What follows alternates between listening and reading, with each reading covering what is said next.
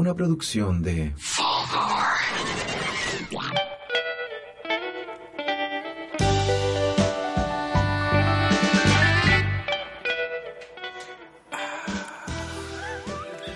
Sean todos muy bienvenidos a este podcast de mal humor. Junto a mi derecha, siempre a la derecha, siempre para remando hacia la derecha, se encuentra conmigo mi amigo personal, Maxi Andrade. Hi Chris. hola, hola, hola, ¿cómo están? Les damos la bienvenida a Mal Humor, el podcast favorito de ciencia y teorías pseudocientíficas de la gente. Oye, Maxi, ¿viste los Nobel de Física que salieron el martes? Me encantó, me encantó el descubrimiento de la superposición cuántica en universos holográficos. Sí, fue, es, ha sido la base de la cosmología moderna, las fluctuaciones del CMB. De hecho, eso hizo el tema de la oscilación acústica de variones del universo, que ahora caché que lo van a ocupar como escalas de mediciones extragalácticas. Y eso en- también puede explicar el cinturón de fotones alrededor del Sol, ¿po, ¿no? Exactamente. Ya. Ah, mira. Es chistoso porque no lo entendemos. Ni aunque sea broma. Sí. Bueno, hola, mi nombre es Simón, Bien. por supuesto ese era Luis, y somos Quantum Astronomy. Y por el otro lado, Bacán, tenemos a mi derecha, sí, a Chris Rosales y que les habla Max Andrade. Hacemos este crossover eh, galáctico. Es- Fue como una especie de superposición de ondas, como en el gato de Schrödinger. Estábamos vivos y muertos al mismo Al tiempo. mismo tiempo. Era quantum y, y mal humor al mismo tiempo. Quantum Humor. Quantum Sí, humor. cuán tumor, Quantum tumor, Quantum humor.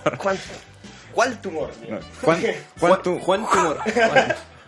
Quantum humor, el podcast favorito de Javier Suárez. Duro igual al tiro. Uy, Dios mío, muy propio del 2019. ¿Por qué Javier Suárez quiso cruzar la calle? Porque quería llegar al terminal. Oh. Oh, oh, Que en paz descanse. eh, qué Durísimo. podcast. Las opiniones vertidas en este programa son de... Y eso, eso lo tenía guardado porque lo iba a tirar la otra vez para el de Chernobyl y me lo prohibieron. la editorial no pasó la editorial. Era Claro. muy pronto, era muy pronto. Era muy pronto. Está aprovechándose de nuestro espacio para que los funados No, seamos no, nosotros. sí. La superposición de ondas Sí. está haciendo. Cuando, eh, operen, causando estragos. cuando operen con el operador Funa, le va a llegar obviamente a, a mal humor. Y lo peor que, que, que soy yo. Hazte cargo, Chris. Bueno, ustedes amigos, amigas, se preguntarán qué diablo estamos haciendo en conjunto. Y ustedes ya saben que el podcast Mal Humor es un, un podcast no solo de humor, sino que también de amor. Y este, y este espacio que tenemos acá es el espacio del encuentro, el espacio del amor entre las ciencias y el humor. Amo- amor cósmico. Amor, mira, as- así debería llamarse este capítulo. Amor cósmico, me parece perfecto. Sí, además eso sirve para quitarle un poco el estigma de la ciencia de que son algo frío. Claro, de la seriedad, de- Exacto, algo muy pulcro y nada. del científico sí. loco también. Uf, sí, el científico loco, exactamente. Claro, hay emocional- emocionalidad en la investigación también, supongo. Uh, ni te imaginas. Ahí, claro, ahí sale la humanidad de la ciencia. Exactamente. La Claro. humanidad está en, en la persona.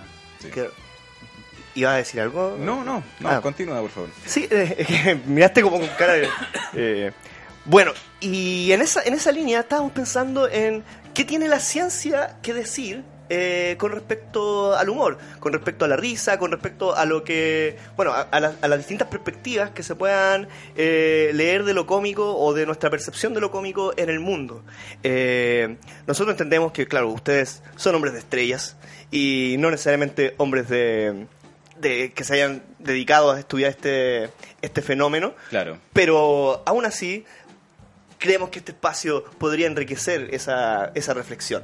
Bueno, de hecho no existen estudios formales desde el punto de vista quizás de física, que, somos los expertos en esa área, y tampoco se ha explotado mucho el humor en, desde neurociencia ni Claro. otra área de la ciencia, sino que más desde el punto de vista sociolo- eh, de sociología. Fue algo que, que a mí me impresionó en todo caso. Yo tenía el prejuicio de que, bueno, lo hemos hablado en nuestro podcast, de que las humanidades tampoco se han hecho muy cargo del, del asunto. La filosofía lo, lo ha desdeñado.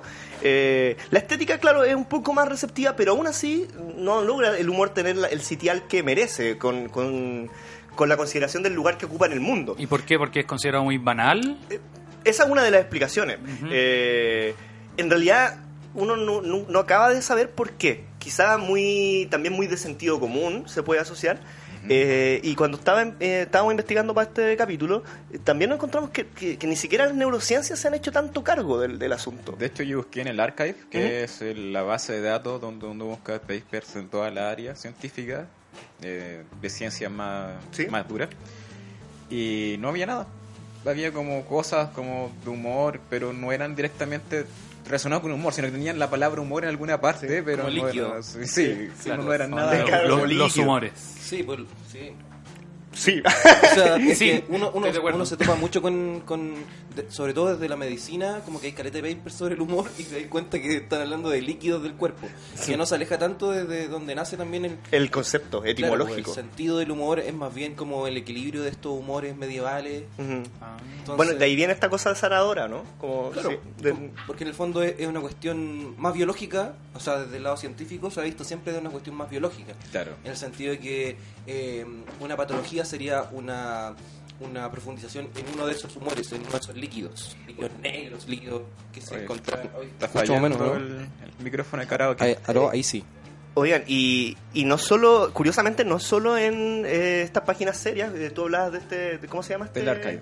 De- Y, y yo revisé TED, y en TED tampoco hay, ¿cachai? Hay muchos, o sea, si pones humor, comedia o risa, te aparecen muchos eh, resultados que tienen que ver más bien con que lo ocupan en la charla, más que alguna charla que problematice el tema.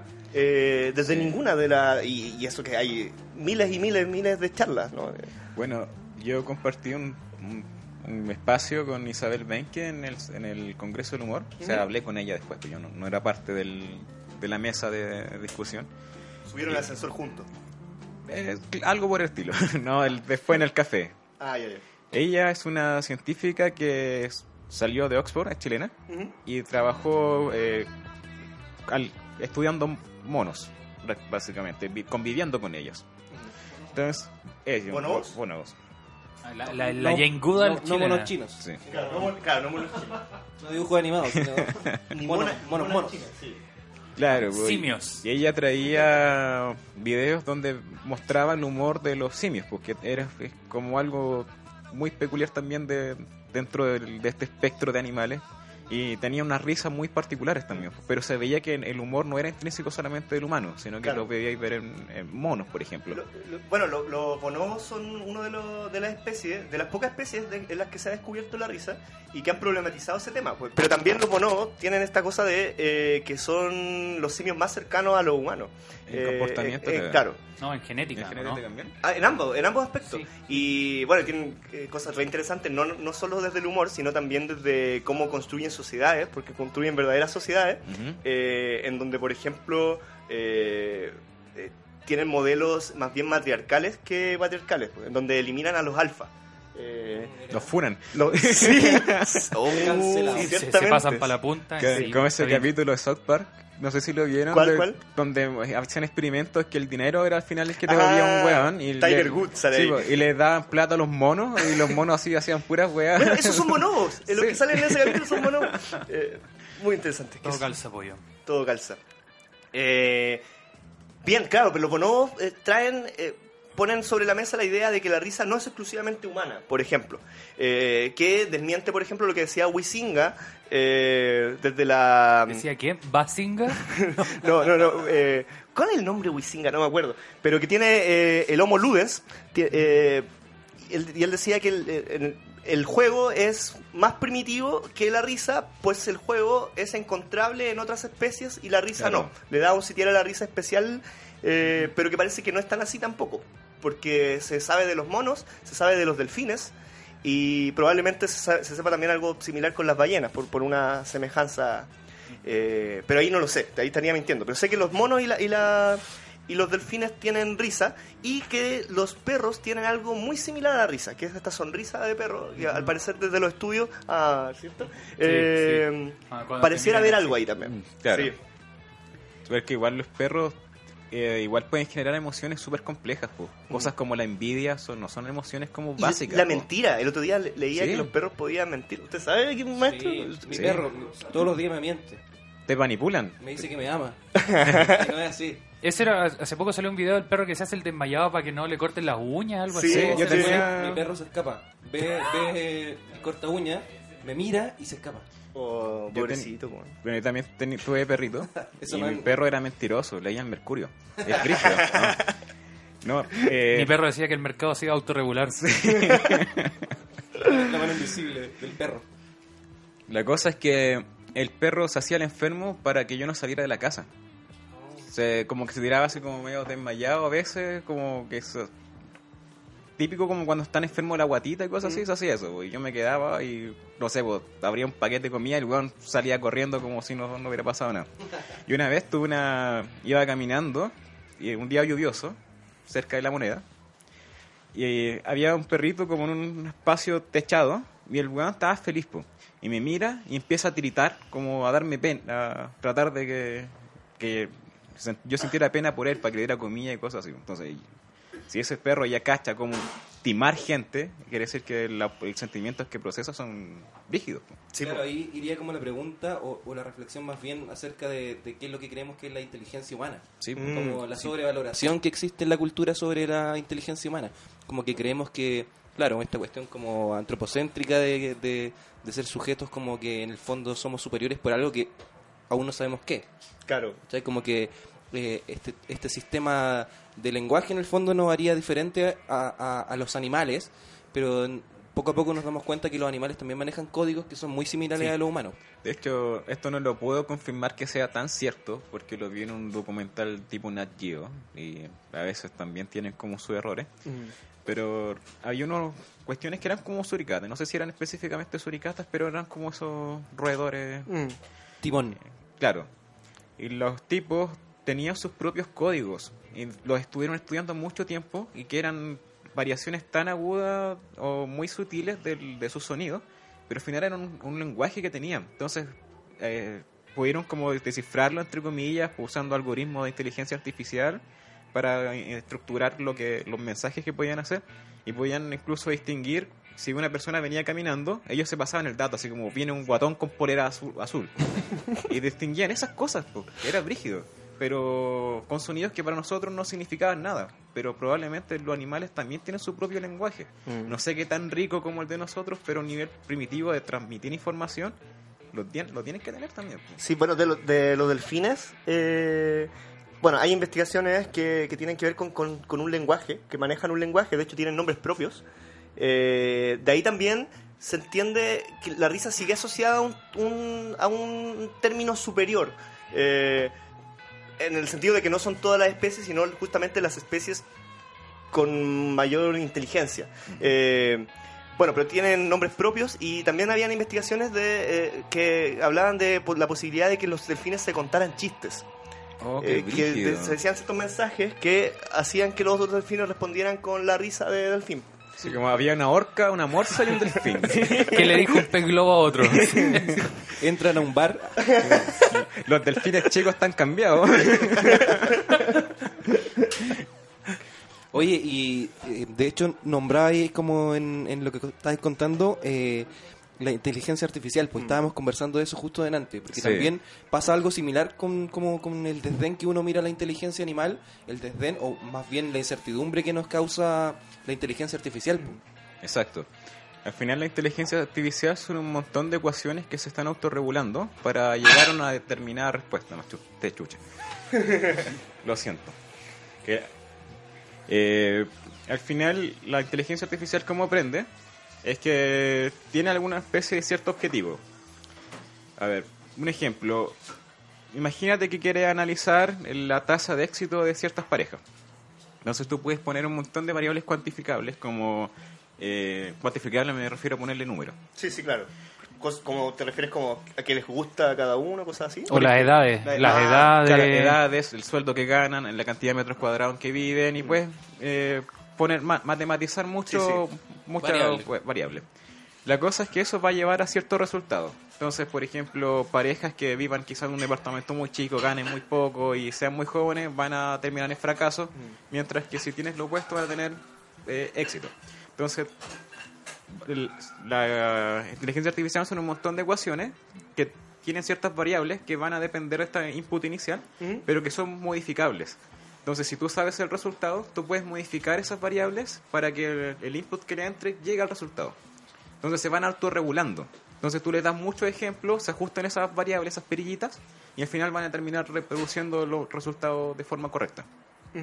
Entonces, la inteligencia humana también aprende de una forma similar. Mm. Eh, los- esos canales, esas redes matemáticas son los nervios, por ejemplo. Entonces, si yo toco esto que estaba muy caliente y me rompe la mano, obviamente no lo voy a poder seguir haciendo por corrección. Entonces, eh, ahí el sistema aprende que cierta cuestión, eh, si va funcionando bien, en vez que regularizar esas perillitas, va aumentando mejor el- la conductividad del nervio y desarrollando mejor el, Ya, el pero- proceso de información de ahí, por ejemplo. Pero ¿qué hace, por ejemplo, que a pesar de que tengan una forma de aprendizaje similar, eh, la inteligencia artificial aún le cueste tanto, por ejemplo, procesar las metáforas o más derechamente en lo que nos compete a nosotros, la ironía y el Es que sarcasmo? Es la cantidad de información que tú le estás pro- haciendo procesar. Porque el, en el computador básico funciona con ceros y unos. Ujú. Que básicamente el- significa que tiene una placa de imanes. Y los imanes van a estar orientados hacia arriba o hacia abajo. Entonces uno es 0 y 1. Y la información está muy dis- eh, discretizada y muy compa- compactada. Como casi al, al, al- al bit de información, a lo más básico. Mm. Y nosotros manejamos algo en el lenguaje que está más allá de todavía llegar a matematizarlo, que no se puede hacer con una, me- un- una frase solamente escrita, porque el lenguaje tiene eh, componentes verbales, eh, tiene no verbales, ¿cierto? Tiene Paraverbales. tú- Sí, claro. todas esas Sí. cuestiones, porque tú no lo puedes cifrar en un, un- un texto, por ejemplo. Entonces, la inteligencia artificial, el desafío que está teniendo ahora es tratar de detectar el sarcasmo. No, ya puede hacer chistes. Entonces se está intentando hacer, Sí, se, se está, está logrando, haciendo, porque sí. hace 10 años, bueno, no sé, estoy tirando un año al... Pero hace un tiempo atrás eh, se pensaba como imposible. Sí, no, yo estoy... 10 años sacando el número de, de, de nada.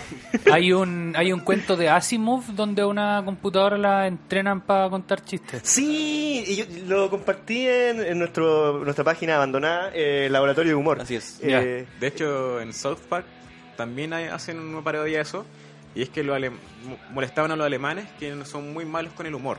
Y yo después voy a hacer un comentario quizás por qué. ¿Lo, lo de Cartman? ¿Ese es el capítulo te referís tú o no? Cuando eh, los alemanes hicieron un robot que contaba chistes.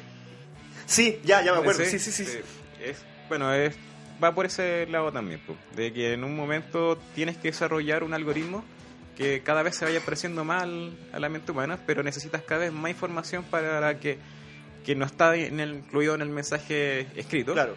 pero si tú le lograras quizás meter esos inputs de alguna forma, puede que lo aprenda. Pero Claro. la- el desafío es cómo haces eso. Porque convengamos que chistes sí puede hacer y desde hace mucho, eh, porque tiene una estructura el chiste. O sea, en- el chiste clásico, digamos, como esta idea de eh, la, la premisa y el, y el remate, ¿no? Eh, Exacto. Entonces, que se, con- que se muestre una contradicción bastaría para generar algo que en alguna medida podría ser eh, chistoso. Pero la ironía y el sarcasmo tienen algo más fino, porque era lo que hablábamos de esto de lo contextual, lo paraverbal. Lo eh, cultural. Lo cultural, sí, derechamente. Eh, la, la omisión también, que es- bueno, no sé cómo se puede, si la inteligencia artificial es capaz de notar eso, pero las palabras no solo significan por lo que dicen, sino también por, Por lo que no dicen, ¿no? Como, eh, eh, y eso es súper interesante, quizás eso también se puede leer desde lo contextual, O sea, yo estaba pensando, por ejemplo, o sea, es que también la inteligencia eh, artificial responde a lo que necesita la sociedad. Ujú. Entonces, desarrollar que un, un código detecte sarcasmo quizás no es tan inmediato como hacer lo que detecte tumores. Claro. Pero, por ejemplo, se puede lograr, desde mi punto de vista, si tú le agregas que la pueda traducir un video que converse contigo y analice tu cara. Entonces, a medida de tus gesticulaciones, ya puedes sacar información y también de tus tonos de sonido. O sea, ya hay muchos eh, programas que pueden transformar sonido a texto. Claro. Y ahí puedes sacar información del sonido y ya empezar a cachar qué es lo que es más sarcasmo. Puedes Claro, tener una- sí. ciertas pistas. Yo, así desde la total ignorancia científica, de- desde lo que he visto en, en, en Explain It, en, en- Netflix, eh, me interesaba mucho el, el asunto de la memoria. Y, y de la memoria como eh, también como, como un ente un fa- facultativo del aprendizaje, pero al mismo tiempo una cuestión que tiene que ver con la creatividad. En el fondo no es que recurramos a un fichero o lo que se explicaba ahí, que no es que eh, tengamos un montón de almacenamiento donde recurramos a un archivo específico, sino más bien que el cerebro recrea cierto contenido Mm. que hace que en el fondo recordemos algo, pero no necesariamente es algo que está alojado, sino Claro. que se está recreando o dramatizando de alguna manera. De- es- eso hace que se puedan confundir recuerdos. pues, ¿no? Exacto. Sí, hecho- que te pueden implantar recuerdos, Sí. entre comillas. Hablamos en un podcast el de abdu- abducciones. Sí, ab- po. abducciones. El de abducciones. Ah, sí, ¿te acordáis esa Sí, vez que sí. vimos esas luces ahí? Sí. Exacto, po. Sí. Esa misma. Sí. ¿De qué color eran así? Es que el cerebro es muy bueno para rellenar los vacíos. po. No le gusta tener como la información incompleta. Entonces los recuerdos a ser frágiles, el cerebro los empieza a completar y empiezan a generar como esta bifurcación a distintos tipos de recuerdos y, Pero, y pero- situaciones. pero es cuático eso, porque es, claro, es bueno para llenar los vacíos, pero también para generar vacíos, porque necesita filtrar. pues, entonces, eso Sí. hace que en el fondo te olvides tan fácilmente de todo y que lo llenís con narrativa, que básicamente que lo llenís con lenguaje. Pero en principio, eh, olvidamos casi todo lo que decimos, o, Claro. eh, o todo lo que vemos, ¿no? Eh, hay como una paradoja en eso mismo, en, en ese mismo acto cerebral. Estaba pensando en eso de la, de la memoria y de sobre todo lo que eh, decía Maxi de la eh, como de esa de ese vínculo con el aprender. Eh, porque el humor dentro de lo que estuve investigando también desde mi ignorancia yo solo desde la curiosidad eh, aparecía que una de las formas como recomendadas o, o más bien lo planteaba así el artículo que las formas eh, en que a nuestro cerebro le gusta aprender eh, estaba dentro de ellas el juego, eh, pero también estaba el humor. Eh, los dos hacen clases, porque Simón me lo había dicho que hacía clases. Sí. Entonces, Sí. eh, no sé si ustedes también le, le sacan un rollo desde ahí, de- desde el aprender, desde la cognición. Sí, de hecho, una de las dos de las experiencias más exitosas que yo creo que he tenido en el aprendizaje de mis estudiantes han sido con humor. Eh, una vez les mostré para enseñarles que era una desviación estándar, les mostré un post de Facebook con monas chinas. Con buenas bonobos. pero chinas. Exacto, sí, monitas con vestidos vestidas de Lolita. Bueno, se me, cagaron me- de la me risa. echaron de ese trabajo. Y la otra vez fue cuando le expliqué eh, la definición de qué es un factorial en matemática. En matemática un factorial está expresado con un signo de exclamación. Entonces yo le dije el factorial es este y no es gritar el número. Y les grité el número. La mitad del curso saltó, quedó pegado en el techo y obviamente ahí nunca más se va a olvidar. Entonces ahí está lo... ¿Y- y lo rieron gracioso. después de eso? O sea, sí, sí, sí, porque- o sea, después vino el, el- claro, la catarsis de la risa. Porque es súper. Y también es súper absurda la situación. pues, o sea, como. no estáis esperando eso. y como viene sorpresivo, eh, es probable que parezca así. Yo eh, estuve viendo eh, con respecto a eso que tenía que ver con que el humor activa muchas partes cerebrales. Y se genera una instancia de aprendizaje, pues, Sí, que sí. se, se vuelve memorable ese momento. Sí. Está muy asociado, por ejemplo, a nuestra a, la idea de la neurona espejo, eh, que es básicamente como aprendemos, ¿no? Eh, copiando, eh, fenómeno meme. Y Como lo hace la inteligencia artificial. Justamente, Sí. es, es- es muy es muy aterrador igual, ¿no? Es que al final se está O esperanzador. Es que, en- por lo menos lo que discutió en, en física el último tiempo, es que to- muchas áreas del conocimiento responden a algo mayor que la teoría de la información. Porque al final la física al final es propagación de información de cierta forma, porque Mm. entre partículas se pasan información, cosas por el estilo.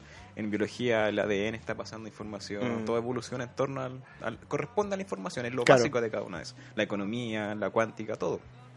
Pero eso eso eh, también nos, nos permitiría leernos a nosotros mismos como pura información, ¿o no? Sí. En algún momento Sí. sí.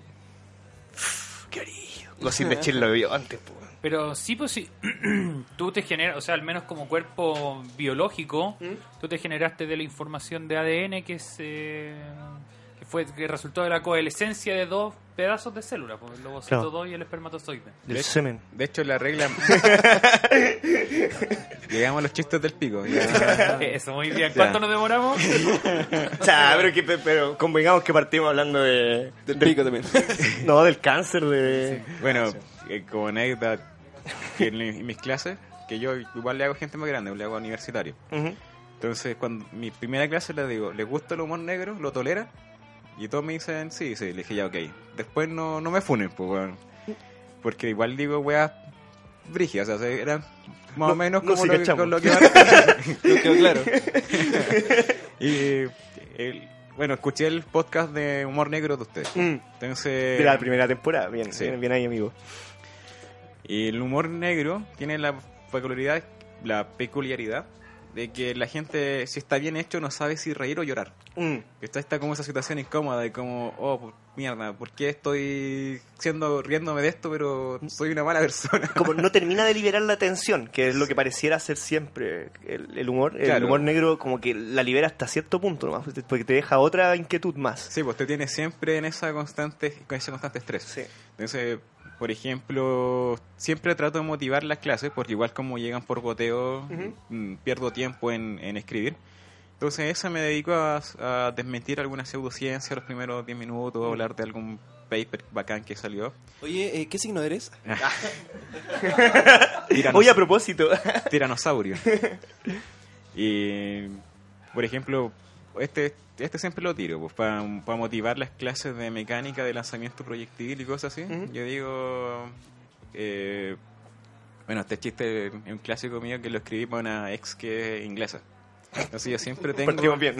Buena premisa. Sí, Ponga música triste, por favor. sí, El violín más pequeño del mundo. No, porque eh, yo siempre, eh, mi, mi clásico chiste es ¿por qué cruzó la calle? Como que es el, el, el pseudo chiste. Entonces les pregunto, bueno, ¿para qué sirve esto? Por ejemplo, puede responder cosas sub- filosóficas súper eh, fuertes, como por ejemplo, ¿por qué Lady Di cruzó la calle? No quiero preguntar por qué, amigo, pero por qué. Porque no llevaba cinturón de seguridad. está bueno, está bonito. ¿Cachai? Entonces todo... Además eh, histórico. Sí, pero eso, eh, a- al ser, ¿cómo se llama? Estoy aprendiendo, estoy aprendiendo. Uno ríe y aprende. al ser una persona eh, muy alejana al- a nosotros, Ujú. eh, no, no sienten tanta empatía. Por el choque de eso. Sí, pues, se, ríen nomás, ¿cachai? Se re- pasa piola, pero si Ujú. hubiera hecho chiste de tenido desaparecido, que sí me he tentado Ah. hacer, pero no lo he hecho, eh, me van a funar, ¿cachai? Claro. Mm. Entonces, Sí, eso, yo- es- eso es. Porque en el fondo también está agregando una, una cuestión que es cultural, Sí. completamente. Pero la, la empatía pa- pareciera ser que juega en otro. En, como en otra liga, pues como que separamos ambas cuestiones.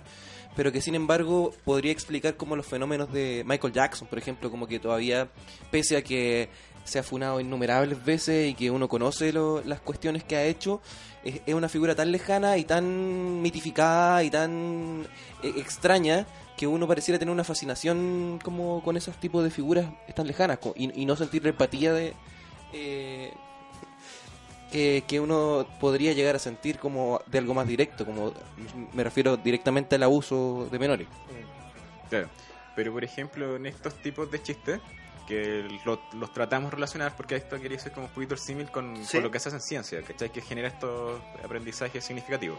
Entonces, cuando uno cuenta ese chiste, la gente se imagina el movimiento parabólico que generó el, Mm. el choque, que salió volando y que Claro. le decimos, y bueno, y podemos calcular con la velocidad con que llegó al suelo y cuestiones por el estilo. Sería bacán dibujarlo en la pizarra. así como de hecho, eso hago, ¿cachai? Así como la resistencia del vidrio y cuestiones por el estilo. Entonces, la weá, a pesar de que. a pesar de que es cruel y todo, eh, les queda grabado, pues. Entonces, el- lo intenté casi como un experimento social, de, de usar humor, a diferencia de los otros profes, que es casi un- una clase muy rígida. Sí, claro. Eh, me generó muy buenos resultados porque normalmente mi sección son de las que tienen mejores notas. po. Porque los tipos van entusiasmados a la clase y no- les libero el estrés que ya las tienen eh, el de estudiar, no sé, pues, electrodinámica, que es una weá igual pesada, pues, ¿cachai? Además que nos reímos de la monarquía. Sí, eso, eso yo creo Siempre que es una función del humor, po. Sí. Reírse del, del opresor y no del oprimido. De Sí, hecho, aunque se puede hacer, o sea, digamos, No, sí, se- como, por supuesto que se eh, puede en hacer. términos eh, técnicos o prácticos, eh, no solo se puede hacer, sino que se hace, ¿no? El otro día ya con un amigo, eh, 2019, caminando, eh, y en, en el Paseo Humada había unos comediantes, no sé, estaban haciendo humor eh, y bailando la canción Pluma Gay. Eh, y la ¿Qué año gente- fue esto? Fue este año, amigo. Eh, pero era muy, era muy curioso que había mucha gente, ¿cachai? Y, y, y- y bueno, y expone eso que por mucho que haya un, un- una reflexión ética, eh, nuestro cerebro no necesariamente le importa eso, pues, para que funcione eh, el humor por sí mismo, ¿no? Sí. Bueno, pasa también que si tienes dos personas, es más fácil que encuentren un fin común al odiar a alguien o Mm. algo que les moleste, que es lo que tengan en sí en común, como que adoren, por Claro. decirlo. Como que dos personas que toquen guitarra se van a juntar, pero si odian más a Piñera, se van a juntar más por el odio a Piñera, por Claro. ejemplo. Claro, y como la conexión desde lo negativo. Sí, es Mm, eso. Qué eso buena. es interesante. Oigan, y y pensando en esto, como el- el- en el ejemplo que dabas antes, el de Lady D, eh, como material eh, educativo, Sí, bueno, el Cangri me dio parte de hemodinámica, mucho ejemplo material. despejando, el tiempo de despejando en vez de enfriamiento. despejar X, eh, despejamos a Cangri. Re- regla de tres. Claro. Es Cuando esos típicas curvas de enfriamiento de cuerpo, así como el Cangri fue encontrado, no sé, a tal hora, a tal temperatura. ¿Cuándo se lo pusieron?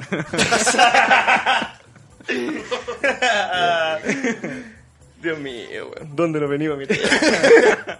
Oye, Ojalá que no donde el cangre. Ciencia dura. Ciencia dura.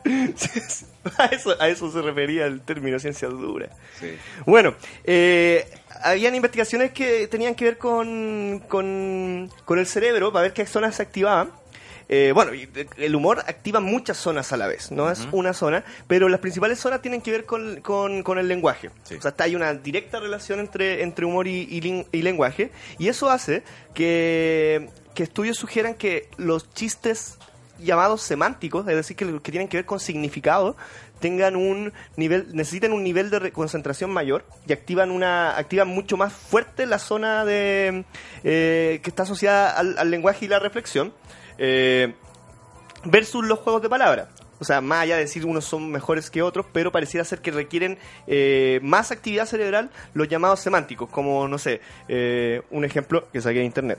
Eh, cada día estás más bonita. Y ella le responde, qué exagerado. Bueno, cada dos días eh, estás más bonita. Entonces es un chiste semántico, ¿no? Me- me Fome de wea. No, pero sacado de internet, sacado de, de hecho sacado de un paper, la wea. Pero era lo que ocupaba. Y el, y el de juego de palabras es como eh, esta weá de relaciones de en, en- en qué se parece. eh, Hay otros que... Que es solo un juego de palabras en Sí. sí mismo. O, o cómo, cómo le dicen a tal cosa en otro idioma. Sí, claro, sí, muy, muy de esa línea. Que por cierto, lo- desde todas las áreas se tienden a desdeñar esos chistes, por, probablemente también en relación a esto. y también son fáciles, fáciles de construir. Sí, y, y fáciles de procesar por lo mismo. Schopenhauer, de hecho, lo- lo- los deja como al último. Dice como que esta es la peor forma de, de humor, en su teoría de, eh, de la incongruencia. Sí, bueno, la gente que escribe comedia también esos tipos de humor los tiende a como Mm. aborrecer porque son fáciles y, y, y- y poco elegantes, por Sí. así decirlo. Ahora hay, hay chistes que conviven en los dos mundos, porque Sí. son eh, juegos de palabras, pero a la vez son... eh, Es que están bien hechos, o sea, son- merecen su, su son- respeto. Claro, son semánticos, sí. Pero por eso, no es lo mismo ese chiste tipo Checopete o Morandeo o unos wine-liner bien hechos. Claro, no es lo mismo decir. Claro, eh, igual ahí también entrarían otro, otro tipo de, cuest- de cuestiones que no son no solo son lingüísticas, de construcción de texto, digamos, sino que son como paraverbales. O sea, Mm. entender, por ejemplo, que Checopete eh, no solo es, es el texto de Checopete, sino Mm. el acting que tiene. ¿cachai? Exacto. Y yo creo que más, más, más incluso que importante que, que Sí. la escritura de chistes de Checopete es eh, Lo físico, su actuación. sí, sí. po. Mm. Es como entender también que, que eh, por qué se hace tan famoso Jim Carrey con su con Mm. sus monólogos cuando solo imita gente y pone caras, ¿cachai? O Kramer. Claro. Mm. Entonces, ahí también hay una. pa- Pareciera ser que también es una conexión una conexión más primitiva también. Claro. Con, lo, y, y al mismo tiempo más universal. En el sentido que podemos entender. Es, una referencialidad más, más directa. ¿Cachai? Entonces, yo, so- yo creo que, que, que el humor es, es una cuestión cultural propiamente tal. Analizable desde la ciencia, por supuesto, desde los datos. eh, sin embargo, eh, hay, hay una cuestión que, que, que, que- no me ha dado respuesta, que es que, o sea, de- de- desde la data dura, que es el ejercicio del poder, Sí. ¿cachai? Como, como, como método de, para hacer reír, ¿cachai? No son puros guarismos. Claro, como, como, como una cuestión de sensibilidad que solo se, solo se entiende desde los estudios culturales, por ejemplo, Mm. ¿cachai? Que es, por ejemplo, la teoría de la superioridad. Un choque de poderes y uno se ríe porque está desde el lado de quien está eh, sobre el- en la escala de poder, ¿cachai? Nos, nos reímos del ganador. Y que, y que es simbólico, digamos, porque no significa que tú necesariamente sea, estés en la posición del ganador, como por ejemplo, eh, reírnos de, del curado, eh, no necesariamente te pongan una te ponen en una posición mejor, o no, un mejor ejemplo, que nos, que nos riamos de Trump y de Piñera, eh, igual es un ejercicio de superioridad, pero desde La la posición inferior. inferioridad eh, no simbólica, pero, pero simbólicamente nos ponemos en la superioridad al encontrarlos, por ejemplo, tontos. Claro. O la que- seguridad moral también. Claro. Sí, pues ne- ne- necesitáis en el fondo encontrar una arista de ese personaje que lo pueda Sí. situar más abajo que tú. ¿Qué está De ahí, pasando? de ahí viene, de ahí viene el humor de reírse de los peruanos, sí, de claro, los bolivianos. Sí, claro, sí. Eh, Y de hecho yo estuve o de género también. O de género, Sí, sí, por estuve pensando un poco eso y, y tengo una y cierta hipótesis. Eh, bueno, para los que no cachan la diferencia entre hipótesis y teoría, que la palabra teoría igual está muy mal usada, que dicen yo tengo una teoría, Ah, claro, pero sí. eso tiene una hipótesis, la teoría tiene que estar comprobada y pasar un montón de filtros, etcétera. Lo que tampoco significa que sea verdad. Exacto, puede ser falseable. Sí, sí. Pero antes de llamarse teoría tiene que pasar por muchos estudiantes. o sea, Sí, claro, sí, sí, sí. sí. Sí, sí, sí, sí. Que en- al final nosotros, como viendo el punto de vista parecido a la inteligencia artificial, nosotros respondemos a ciertos estímulos. po. Por ejemplo, la mayoría son estímulos que, que se traducen en señal eléctrica. Lo que yo decía, po, por ejemplo, tocáis algo caliente, los nervios te van comunicando que esto está caliente y vas fortaleciendo las ramificaciones nerviosas para tener cierta afinidad con esa cuestión. O como- Maxi. Ah. ya, como, la cuestión de la memoria muscular y cosas así. ¿Ya? Entonces, tu input, como en el caso que di del, de la pareja, que tenías que cuantificar ciertas cosas, Ujú. acá vendrían estos impulsos eléctricos que vienen de un montón de cuestiones. Y lo que hacen en tu, ca- en cerebro son liberar un montón de reacciones químicas, de hormonas y otros componentes, que se salen del equilibrio y eso generan ciertas emociones. Claro. O sea, tus emociones van a responder a los estímulos externos y esas emociones desencadenan reacciones químicas Mm. y también las reacciones químicas liberan emociones. po. La cosa es que generalmente vaya a tener ciertos tipos de, de amortiguamiento. Tiene que haber amortiguamiento porque tienen que volver al equilibrio. Mm. Y cuando tenéis sistemas de ecuaciones con amortiguamiento, generalmente existe algo que se llama resonancia Mm. que va a ser, en el caso, por ejemplo, de un circuito, que va a determinada frecuencia con que oscila la corriente, va a haber una amplitud máxima donde va a, fluir más intensamente la corriente. O si tú estás haciendo oscilar un resorte, con resonancia va a oscilar con la amplitud más fuerte todavía. Entonces van a haber ciertas cosas que vamos a estar predispuestos a que hagan como una resonancia química y se liberen más, más, más de, de esta hormona y cuestiones y te provocan emociones más fuertes. Al principio, cuando uno es chico, eh, si no te estimulan bien con temas de emociones, no se te va a desarrollar, por ejemplo, bien el nervio vago, que, que una, comunica directamente casi tus emociones con el resto del cuerpo. Ya. Entonces, en el caso de países muy fríos, que se hicieron estudios, como los alemanes, ingleses y cosas así, que son de carácter un poco más frío que los de acá. Ahí está la conexión que anunciabas antes, ¿no? Claro. La- Los alemanes como fome. Claro, los desarrollos del nervio vago eran mucho menor que en los países más cálidos como los sudamericanos. Entonces, los, si tú veis los super- los- el estereotipo sudamericano es súper... eh, Cercano, cálido. Sí. Cálido, Latin ahí el Latin Lover, Latin ¿no? Lover, sí. mientras que los otros son más distantes. pues. Mm. Parco. Y, ta- y también el tipo de, de humor. Entonces, cuando siempre hago el símil cuando con una persona que está jugando ping-pong, cuando está recién aprendiendo. Eh, Cuando te llega una pelota, imagina que es como el estímulo Mm. y la reacción es cuando tú le pegáis a la pelota. Si tú al principio no cacháis cómo manejar eso, le vaya a pegar y va a saltar la pelota por todos lados porque no sabéis controlar eso. Y eso pasa, eh, por ejemplo, en la adolescencia. Cualquier estímulo que te llega, las emociones se te van a tirar porque eh, a- se van a disparar porque estáis recién aprendiendo a controlar eso. Mm. Pero después, como cualquier droga que te provoca cierta liberación de weas, la empezáis a controlar y después no te produce el mismo efecto. Después no es suficiente. Nunca sé.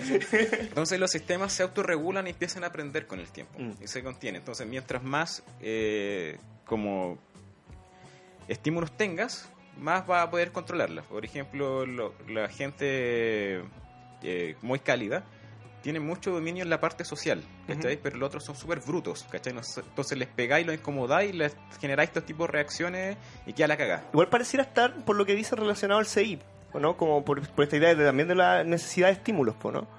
no sé si directamente el SAIF, pero lo que quería decir es que esos tipos de resonancia siempre dependen de la composición química que Mm. tengas, ¿cachai? Del material. Ya. Y el material viene después de la parte más genética, Mm. obviamente. Entonces va a haber una componente hereda- heredable, que es lo que yo venía pensando, que en el caso de los hombres, generalmente, eh, veníamos de una herencia que teníamos que no tener tanta empatía para sobrevivir. O sea, un animal eh, salvaje que tiene empatía para cazar, eh, se va a morir de hambre. Mm. ¿Cachai? Oh, no lo voy a matar porque me parece muy bonito.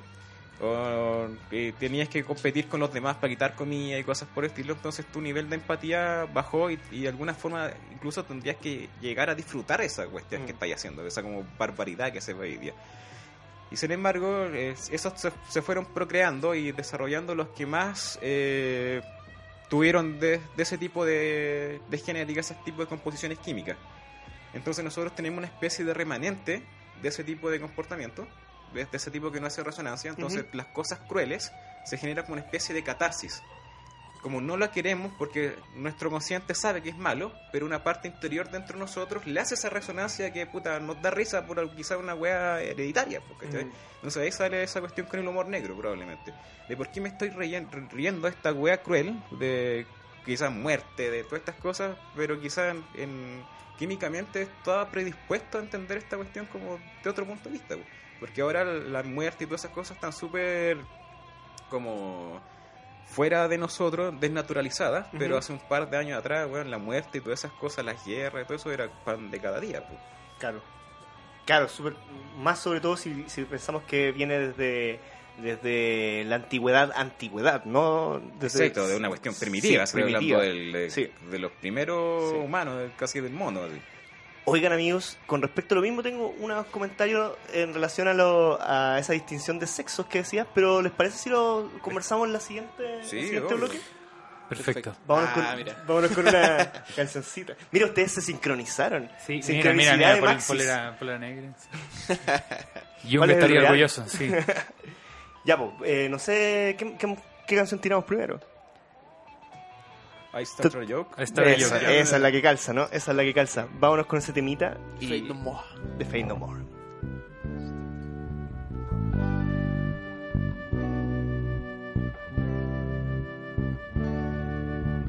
I started a joke which started the whole world crying. Oh, but I didn't see that the joke was on me. Oh no. And I started to cry which started the whole world laughing. Oh, if I'd only see that the joke was on me.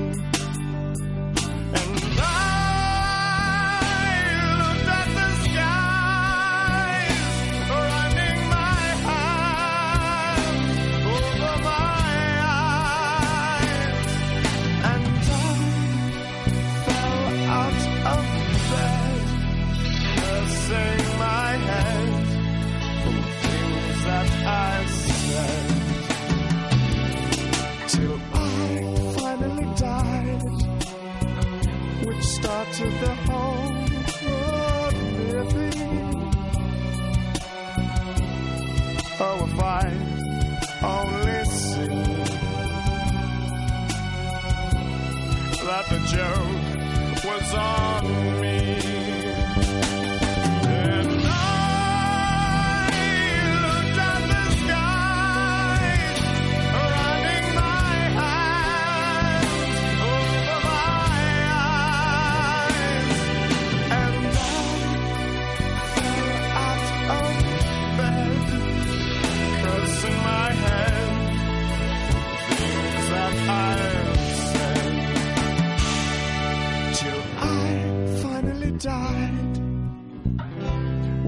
which started the whole world living. Oh, if I'd only seen that the joke was on me. That the joke was on me.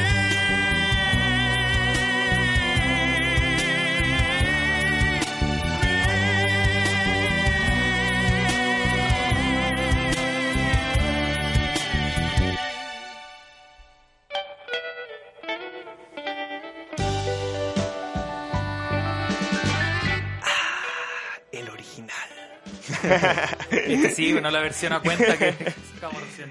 Lo mismo, pero más barato, el sucedáneo. Bueno amigos, amigas, almas que escuchan este programa, estos programas, aquí estamos en Quantumor.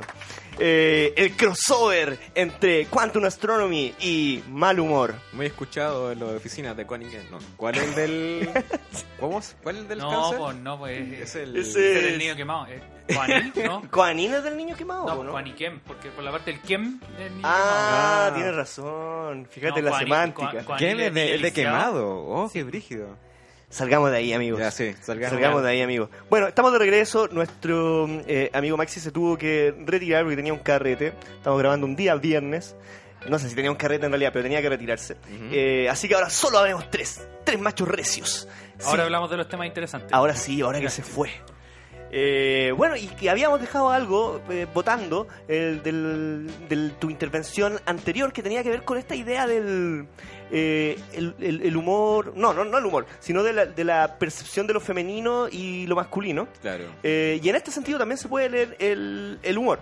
Eh, sin perjuicio de lo cual, que ya lo comentábamos antes, esto no significa que los hombres y mujeres deban reírse De de, determinada... Claro. sí, no. Eh, no, hay una weá que está por sobre eso, que es eh, la plasticidad cerebral, digamos, y que en el fondo todo... eh, estamos propensos a aprender y... Sí, exacto. O sea, Exacto. No, eso no, no, no es el tema. O sea, es necesario quiz- quizá aclararlo, pero no es el tema. Exacto. El rollo es que eh, pareciera ser que evolutivamente eh, las mujeres se ríen, según los estudios al menos, de elementos más complejos que los hombres. De ahí incluso uno podría eh, evidenciarlo rápidamente con eh, la propensión al, al pico, digamos, al, al chiste de pico, Sí.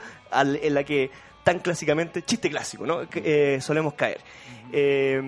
Y las mujeres, muy asociadas al rollo de la empatía también, pero también del, del lenguaje, tienen, quizá por lo mismo, se podrá comentar, eh, necesitan un nivel mayor en donde el, el lenguaje es ocupado en términos más complejos, eh, según lo que planteaban estos, eh, estos estudios, que, que básicamente son eh, grandes encuestas. ¿no? ¿Tenéis las citas por ahí o no? Sí, pero coméntenla mientras busco la... la- Ya, la- bueno, para complementar la, complementar la idea que dije antes, porque sigo diciendo que esto es una hipótesis y una idea muy simplificada del tema, o sea, no, no digan, no, no, no piensan que estoy diciendo el cerebro de la mujer así, el hombre así, etcétera. Claro, lo, lo encontré por cierto. eh, Ya, sí. Universidad de Washington, esto. Ah, bueno, bueno. Ahí, ahí se los doy completo. Continúa, ¿no? Ya, la cosa es que ya habíamos hablado de que el cierto rol de lo que tuvo el hombre en la antigüedad, hasta de hecho hasta hace muy poco, eh, porque habían las guerras, Sí, ¿cierto? toda esta cuestión, que era un hombre bruto prácticamente, Mm. o sea, poco desarrollo del nervio vago y la composición química destinada a hacer resonancia prácticamente va a disfrutar de esta como crueldad, de- de- entre Mm. comillas. Pero por otra parte, si planteemos dos tipos de mujeres, una que sea cruel como el hombre y otra que tenga que ser más empática. Entonces, si el rol de la mujer hasta ese entonces, y es así porque es lo que se está peleando ahora, estaba como destinado a una especie de rol más de crianza. ¿cierto? Si tú a evolucionar una no empática y una muy empática, las que terminan eh, como evolucionando más, o sea, la que logra reproducirse más en el tiempo, mantener esa información, son las que mantienen como empatía directamente en su composición química, que- que hacen eso. Claro. Entonces, eh, ahora ese tema de las mujeres quizás también sea algo recesivo de, de aquellos tiempos primitivos, po. de, de cómo, no sé, de, de que por lo que yo conozco, de casi todas las mujeres que son demasiado empáticas también. Sí, bueno, y esa empatía permite, por ejemplo, eh, leer elementos no verbales y paraverbales, que era lo que hablábamos en el primer bloque, ¿no? Eh, bueno, de ahí el, típico, la, la situación cliché, ¿no? De cuando eh, te pillan que estás haciendo algo indebido, a pesar de que estés mintiendo, ¿no? Porque algo se percibe, que está entre medio del lenguaje, no en el lenguaje mismo. También son mejores comprensoras de, de metáforas que, que los hombres, ¿no? Quizás también tenía que ser, quizás, o sea, estoy tirando hipótesis y un Como loco, como- sí, como un método de defensa también, pues, o sea, en el sentido, si el hombre es tan, fue tan bruto y tan tosco al expresar sentimientos y cosas por el estilo, Mm. Tenías que acudir a, a otros grados de comunicación para poder entender de verdad el mensaje que estaba entregando. Mira, un huevón te puede estar diciendo tal cosa, pero en el fondo en, que en su interior quiere otra cosa. Claro. Entonces, ¿cómo descifras esa cuestión? Tenéis que llegar más a allá. su vez, y esto lo daba un profe, yo tuve un profe que era de neurolingüística eh, en el pregrado, que hablaba de este tema, que la- las mujeres también eran muy buenas utilizando el lenguaje figurativo eh, y en ese sentido pasaban estas cosas de incomprensión porque esos resabios de, del, de lo tosco masculino eh, siguen presentes y que cuando te dicen nada, así ¿qué, pasa? ¿Qué, ¿Qué te pasa? Te dicen nada y tú, ah, ya nada, y seguís jugando play. Eh, pero pero en, en verdad el nada no significa nada.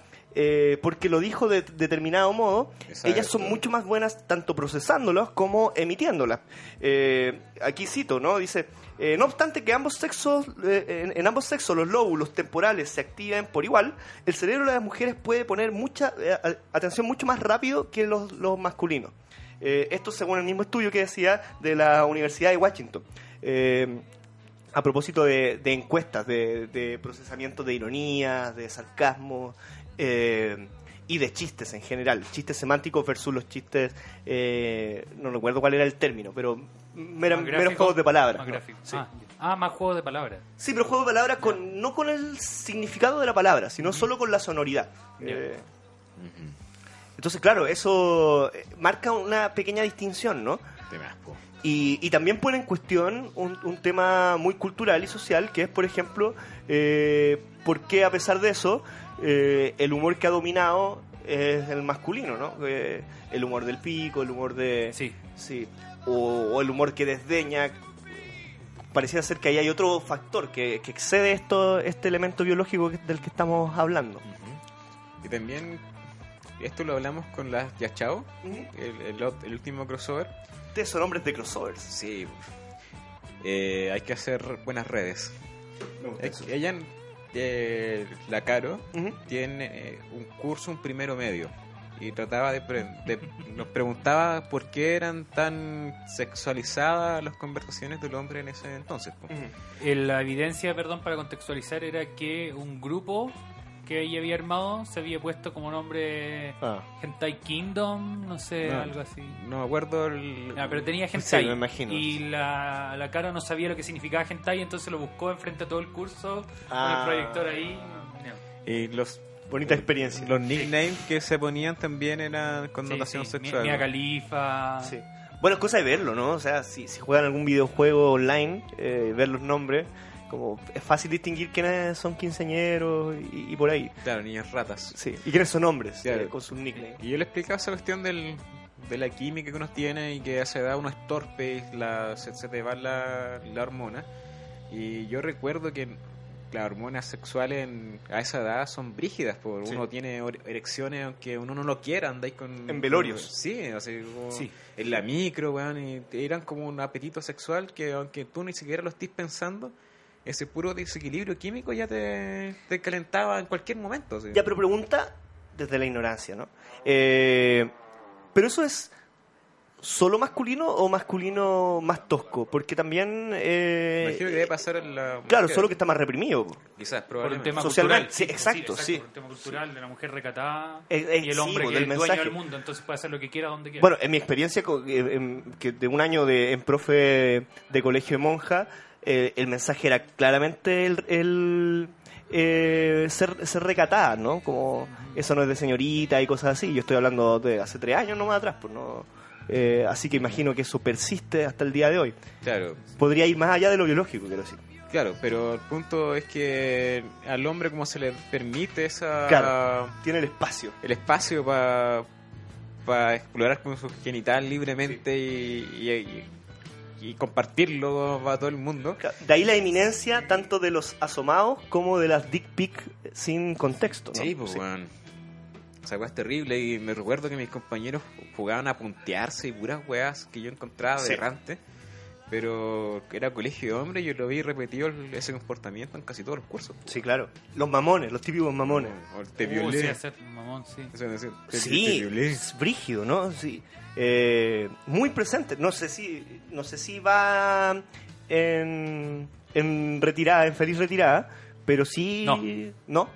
Claro, tú lo vives. Sí. ¿A qué curso le hacís clase? De primero a cuarto medio. Uf. Pero también debe ser que el, a pesar de eso igual tiene un grado de tabú el sexo siempre. Sí, no, desde luego. Sí. Entonces te genera ese pequeño estrés y después lo liberas. Entonces también es como, entre comillas, placentero y Sigue busca ese el- tipo de... de droga, por así decirlo. Sigue la estructura del humor. po.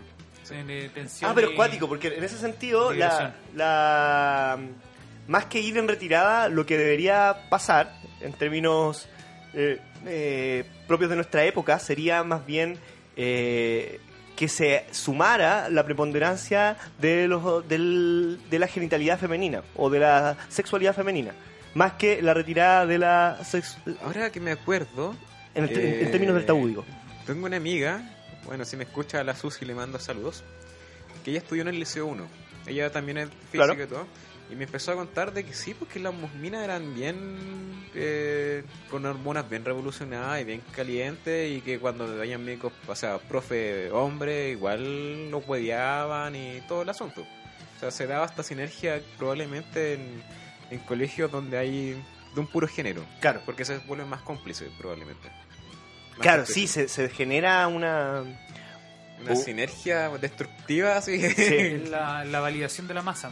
Eso mismo. Esa palabra estaba buscando. Por eso Simón es mi partner en el podcast. Bo- bonito concepto en todo caso. Que la validación de la masa. Sí, bonito. sí. ¿Qué, qué lo está- significa más allá? Es que en- ves que todos los demás lo están haciendo, entonces dirás, pucha. Mm.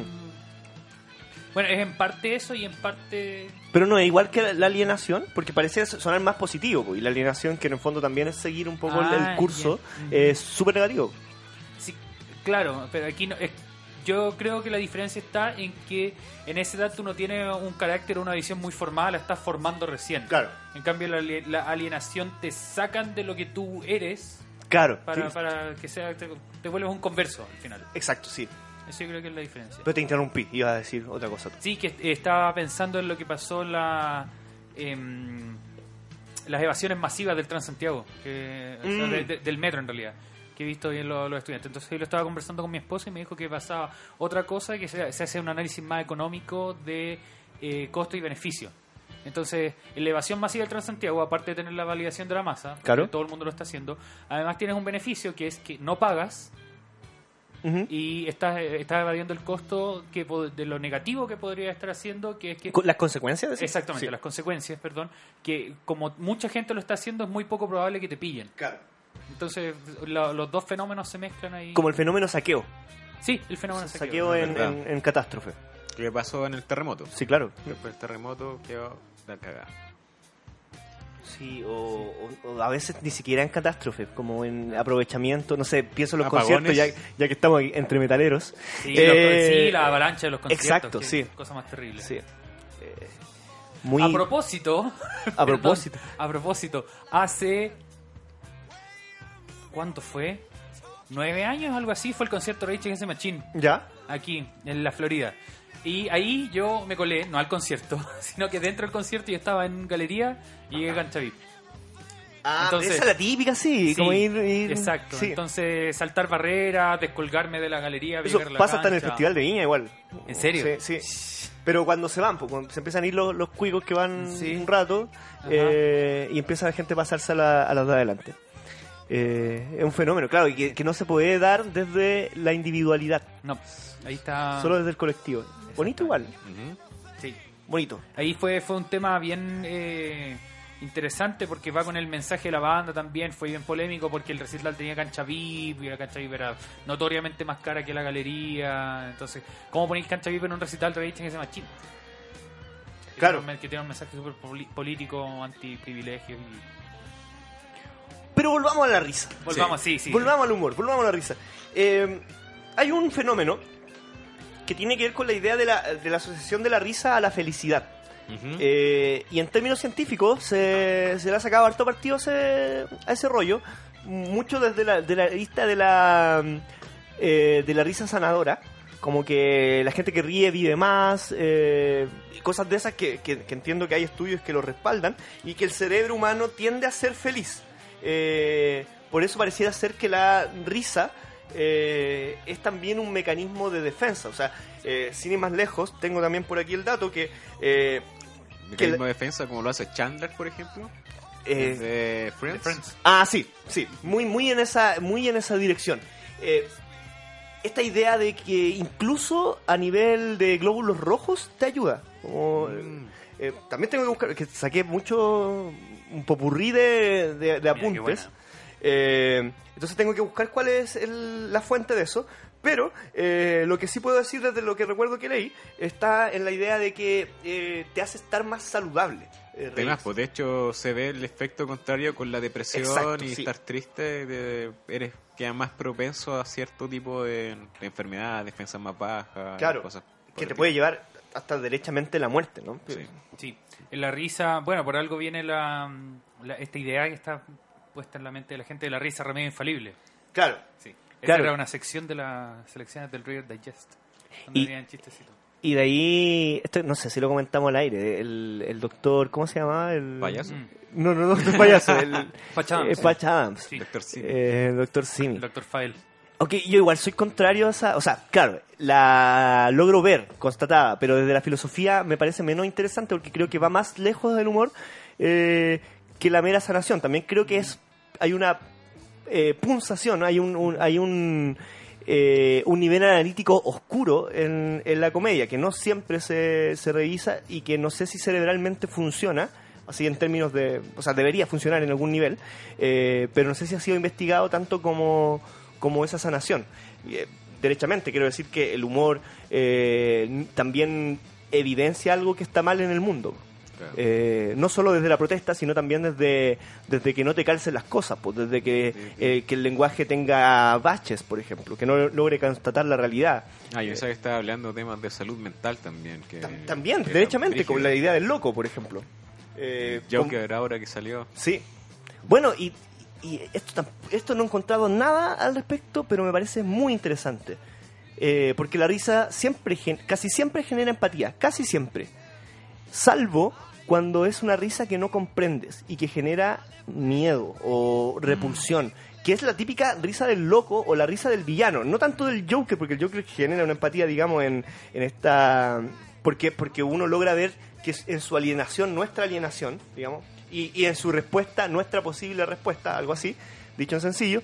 Eh, pero en esta idea de, no sé, eh, los Power Rangers, la Rita riéndose, ¡ya! o la típica bruja riéndose, o un hueón loco riéndose en la calle que te perturba, te hace cruzar la calle. Y eso, hay algo ahí. No sé qué, qué es, pero, pero claro, la risa no asociada a un contexto es considerada locura. Es verdad, no me había dado cuenta, pero tiene mucho sentido. La risa no, las risas no contagiosas. Sí, no contagiosa, no, no es ni como... Pero también es una está- risa perturbadora. Sí, pues, ¿no? pero igual tú incluso las puedes identificar con ciertos tonos, porque Sí. no son naturales. pues. Y con ciertas expresiones, pues no sé, no, no es la risa expresando, moviendo toda la facialidad, digamos, eh, sino que es una risa muy bucal, eh, que es la risa del villano, o del asesino, del serial killer, ¿no? ¿Ustedes vieron Breaking Bad? Sí, Sí. Aprovechando que sa- sale hoy la, la película, hay una, una de mis escenas favoritas de Breaking Bad es cuando Walter llega a la casa, al sótano, a buscar la plata que tenía y Skyler le dice que no, que la Ah, sacó porque la, la usó para dársela al tratamiento médico del, del ex jefe. Entonces ahí Walter tiene un ataque de risa, que es justamente esta risa... Bueno, De- la idea, de- la propia locura. idea del ataque de risa, po, que hay Sí. gente que les da ataque de risa, por ejemplo, luego de un trauma, luego de o luego de un eh, de una noticia brígida, la muerte de tu padre y te da un ataque de risa incomprensible tanto para los otros como para ti mismo. Eh, ¿Qué está pasando ahí cerebralmente? O sea, tristemente no tengo la respuesta y Pero no he encontrado nada. como defensa. Como que Claro, pero hay una disonancia, po. hay El- una Es lo opuesto, es como lo opuesto oscuro a llorar de alegría. Sí, tienes razón. Que, mira, que es, es- es muy bonita la relación y de verdad que es poco explorado. Yo me, mi, mi tesis de, de magíster eh, tiene el tema la, la, el- la- la risa, el humor y he estado leyendo mucho al respecto y no he encontrado cosas que se refieran a eso aún. Eh, no digo que no existan, digamos, pero me, al menos no, no abundan. Y es un gran fenómeno. Eh, no hay respuesta, hay preguntas nomás. Sí, sí. Y para eso hay que hacer estudios. Sí, y- claro. Y, y hacer hipótesis. O sea, de- solo tengo una pregunta, ni siquiera la hipótesis. eh, sé que hay algo ahí extraño. Bueno, Buen punto. yo creo, creo que hay otro elemento en, la, en las ciencias eh, y que está la idea de eh, muy relacionada a lo pedagógico que, que- que se puede encontrar en el humor. Eh, y no sé si ustedes manejan eh, algunas, no sé, teorías científicas o, o hipótesis o explicaciones de teorías científicas que se hayan ocupado el humor o incluso meras anécdotas que podamos contarle a los amigos desde las ciencias, eh, humorísticamente. A ver, teoría, yo no tengo idea si es que se han hecho estudios directamente como para hacer como... Pero no teorías del humor, o sea, no, no hablo de teorías del humor, Ah, sino ya. que, que en su explicación eh, recurran al humor para, eh, para ejemplificarse, no sé. Es que pienso en una que no es tan chistoso, pero pienso en este debate de, de, Einst- de Einstein con, con el rollo de los dados y que decía como que Dios no juega los dados, como que hay cierta ironía en, ese, en esa respuesta, ¿no? Como, como un anecdotario, pero imagino que podría ir más, eh, más lejos que eso. Ah, sí. Ah, Ahí, eh, por ejemplo, el nombre del Big Bang. ¿De dónde viene el nombre del Big Bang? Es que una, eh, el Gamow. grupo de científicos sí, opositores a la teoría del Big Bang, que dice que el universo comienza desde un punto infinitamente denso y caliente que por algún empujón Le ahí- robó energía al vacío y se le creó roba el energía al Platón. vacío y se crea, El se crea el universo. Entonces, eh, lo- esta gente, la opositora, George dice, ¿cómo es posible que el universo haya comenzado con una gran explosión? Y ahí viene el nombre del Big Bang. De ahí Ah, viene, ya. entonces de, de la oposición llega el nombre. Algo, perdón, algo parecido pasó con el Higgs, Sí, que le dice la partícula de Dios y que sí, viene de- porque era, era... El título original era como God Damn It Particle. Era como, ¿por qué chucha Dios? Así como, Mm. ¿cachai? Pero al publicarlo iba a ser muy polémico, de, como desde un mensaje como muy ateo en ese tiempo. Claro. como decir, voyando a Dios. Y lo dejaron como la partícula de Dios. Pero Y- interesante eh, el, recurso de la ironía o, Sí, del, bueno. o del sarcasmo. Y, y eh, de hecho después en weas tan eh, serias. a eso Sí, sí. a eso después apareció la, la partícula ángel po, en respuesta a esa Ah. que son las fermiones mayoranas que son partículas y antipartículas al mismo tiempo también sé que están los agujeros negros el teorema de no pelo agujeros negros sin pelo y agujeros negros con sin pelo. Ay, sí. exp- explíquenme eso. que el teorema de no pelo te dice que tú puedes eh, conocer toda la información de un agujero negro si es que conoces la velocidad con que está rotando, su masa y su carga eléctrica. Y cuando un agujero tiene carga eléctrica se dice agujero negro con pelo. O sea, es súper asqueroso. Pero el teorema de no pelo te dice también que en la naturaleza es improbable que encuentres agujeros negros con carga eléctrica. La estructura matemática es súper interesante, se generan weas así como muy brígidas. Pero el problema es que la fuerza eléctrica es muy fuerte, entonces rápidamente llamaría cargas de otro el, lo opuesto y se, Ujú. se anularía. Entonces es difícil ver un, un agujero negro con pelo. Y se supone que se llaman con pelo por las líneas del campo eléctrico, Exacto. ¿no? Sí, Mm. las líneas del campo eléctrico son flechas que salen del, del agujero negro y por eso se le dice con pelo. Pero es bonita esa eh, flexibilidad, digamos que dentro de lo ultra serio, que también se da en la filosofía, digamos, este ese pequeño subterfugio desde el humor que aparece o en los títulos o en los mismos contenidos, ¿no?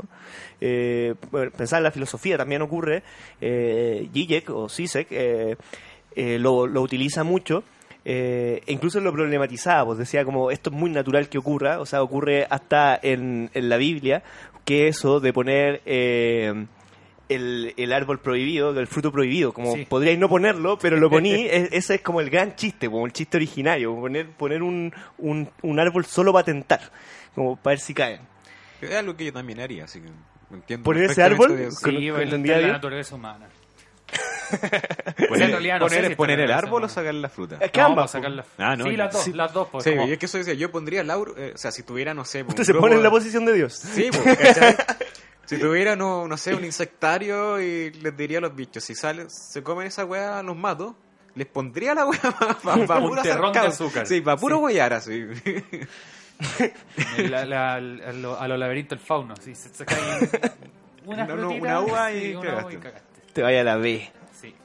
Oigan, ¿y anécdotas de científicos? Eh, Bueno, pasa que en, en ciencia los divulgadores, sobre todo en Chile, son súper rígidos. Ya. Y en la instancia de estar generando humor en, en los eventos de difusión, Ujú. yo he visto muy poco acá. Existen algunos que seriamente son los que hacen las charlas en bares, Entonces estaban antes los shots de ciencia. Bueno, que, que ese ya es una, una situación anómala, digamos, o sea, poco común, eh, de presentar en bares precisamente. Sí, como, sí. como desde ahí ya se genera un espacio. Claro, estaban los shots de ciencia que hacía en una cuestión como más de punto de vista de biología y neurociencia. Y la Bernardita, que era la de los que organizaba, tomó unos cursos de stand-up y trató de meter eso ahí. E hicimos un crossover porque yo también hacía lo mismo, pero Claro. con, con astrofísica. ¿Tú Se tuviste llama- con streaming? ¿Eso? Sí, Sí, ese fue. Se llama Beer Astrophysics. sí. Perdón, ¿me escuchan bien? ¿Me escuchan bien? Sí, yo te escucho, sí. perfecto. Eh, pero el- bueno, hicimos crossover, salió todo bien, pero ellos después no continuaron. Ya. Y yo tengo todavía viva la página, pero no he hecho porque no he tenido tiempo. Y No, no hay publicado nada, hasta ahí nomás. claro, quedó hasta un cierto punto, pero en algún momento va a retomar. pues. Sí, nos- nosotros hicimos lo mismo, tenemos una página también y ahí está. Sí, la cosa es que eh, he visto que el bueno Massa trata de meter algunos chistes. Bien desde el sarcasmo. Es bueno para el Sí, sarcasmo el es viejo más, masa. es más que nada burla. El viejo masa. El viejo masa. Ah, Pero, eh, con pero es, un, es tipo de humor. pues, Sí, sí, claro, no, y, es un personaje. O sea, tú cuando Sí. haces difusión, tú también te tomas un personaje. Sí, pero claro, pero el- a propósito de lo que decía el Maxi en el periodo anterior, eh, de esta idea de la superioridad, eh, tiene mucho ese, ese sí, pero esa línea. es que igual calza con, con lo que es Massa. Pues, igual es un viejo. Sí, sí, claro, sí, pillo, weón, tiene un montón de estudios brígidos. Malilla, sí. weón. Entonces, ya a esa edad, si a mí me pasa que ya mis alumnos son como ya, puta, cabros chicos culiados, me imagino que ya un viejo de no sé cuántos años tiene 80, no Mm. sé si lo estoy matando ya. Vi que lle- lleguen terraplanistas, hueones del Claro. matinal, es como ya. Es un mecanismo de defensa también. Sí, sí. Como lo estábamos Sí, claro. comentando. Sí, pues, Tiene el glóbulo rojo ahí. Blanco. ¿Blanco? Sí, blanco solo de defensa. Entonces, el otro que sé que está haciendo esto es el Gabriel León. Ya. eh, que también trata de meter humor en las cuestiones, pero lo hace más el relato entretenido. Pero mal mirado, decís tú. No, no. O sea, es que el, el científico, por lo general, tiene pocas habilidades comunicativas. Ya. Eso es lo que se ha pecado hasta ahora. Y desarrollar humor también necesita un esfuerzo más allá. O sea, el humor se da porque eres de alguna forma talentoso en la Mm. cuestión o ten- eres estudioso y tenéis que ponerle... Mm. Y parecía Práctica. estar relacionado a habilidades sociales, que también parecían estar más cercanas a las humanidades que a la Sí, ciencia. sí, en pero- principio. Sí, pero por ejemplo con Slimming, que es matemático, Sí, claro. yo aprendí a hacer chistes con él y lo aproveché, quise tomar el, con él el curso porque Sí. como este weón es matemático, cacha las tautologías que tienes que Mm. ocupar y, y- y lo aproveché para aprender a hacer el chiste desde un punto de vista matemático. ¿Como una más- fórmula? Como más algorítmico, que directamente como una cuestión semántica de, de un punto de vista humanista. ¿Y qué sacáis de ahí? Como hay, hay una, la posibilidad de construir una fórmula. Sí, sí, hay varios algoritmos para hacer. De hecho, la inteligencia artificial hace chistes. pues. Ah, Cuéntenos de eso, maestro. Cuéntenos de eso, maestro. Por ejemplo, lo... Iban dos bits caminando.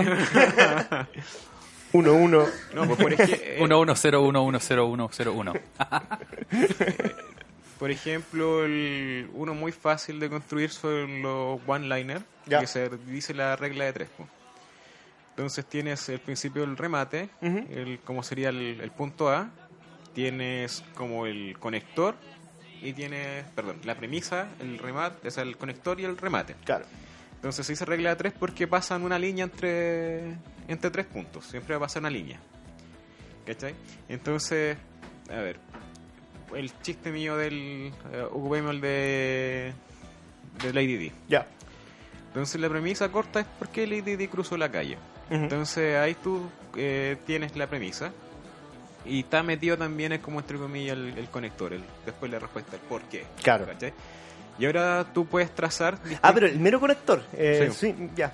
Y después conjunción. claro, ¿por qué pudo haber cruzado la calle? Y ahí abrió un abanico de posibilidades, ¿cachai? Y te empiezas a quedar con la más que genere gracia. O sea, siempre en la- en el, cuando estás escribiendo tiene que ser chistoso ya desde la escritura el chiste. Claro. Y que es la contraria a cualquiera de las más posibles. Claro.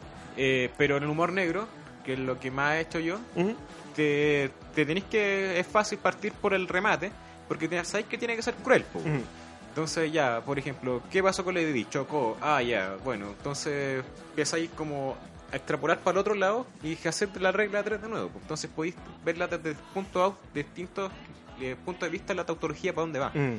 Entonces generáis un algoritmo, pues, generáis un montón de listas así como esto, esto, esto, esto, y vais como tiráis la línea y se cruzan. Mm, Estaba pensando como en, en Dave Chappelle, en, en- en que él, en el fondo, en una de sus especiales, eh, de los más buenos que, que es disponible en Netflix, es- está la idea de que él es tan bueno que puede hacer solo remates y que después piensa en las premisas.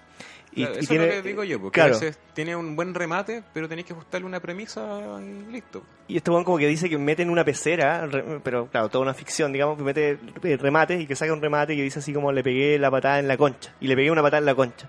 Bueno, y la gente ahí se ríe solo de la mera sonoridad de la weá, como... Claro, la situación, Sí, como, como ya, ¿por ya qué era chistoso, eso? sí. Ahí el remate, perdón, es la absurdidad del, de, un, de un remate Exacto, sin, exacto. sin Y- premisa. Y que el rem- y eh, la absurdidad del remate sin premisa y de que el remate sí sea chistoso por sí, es muy re- como tiene muchos niveles. Sí. A pesar de estar en la misma lógica de la fórmula.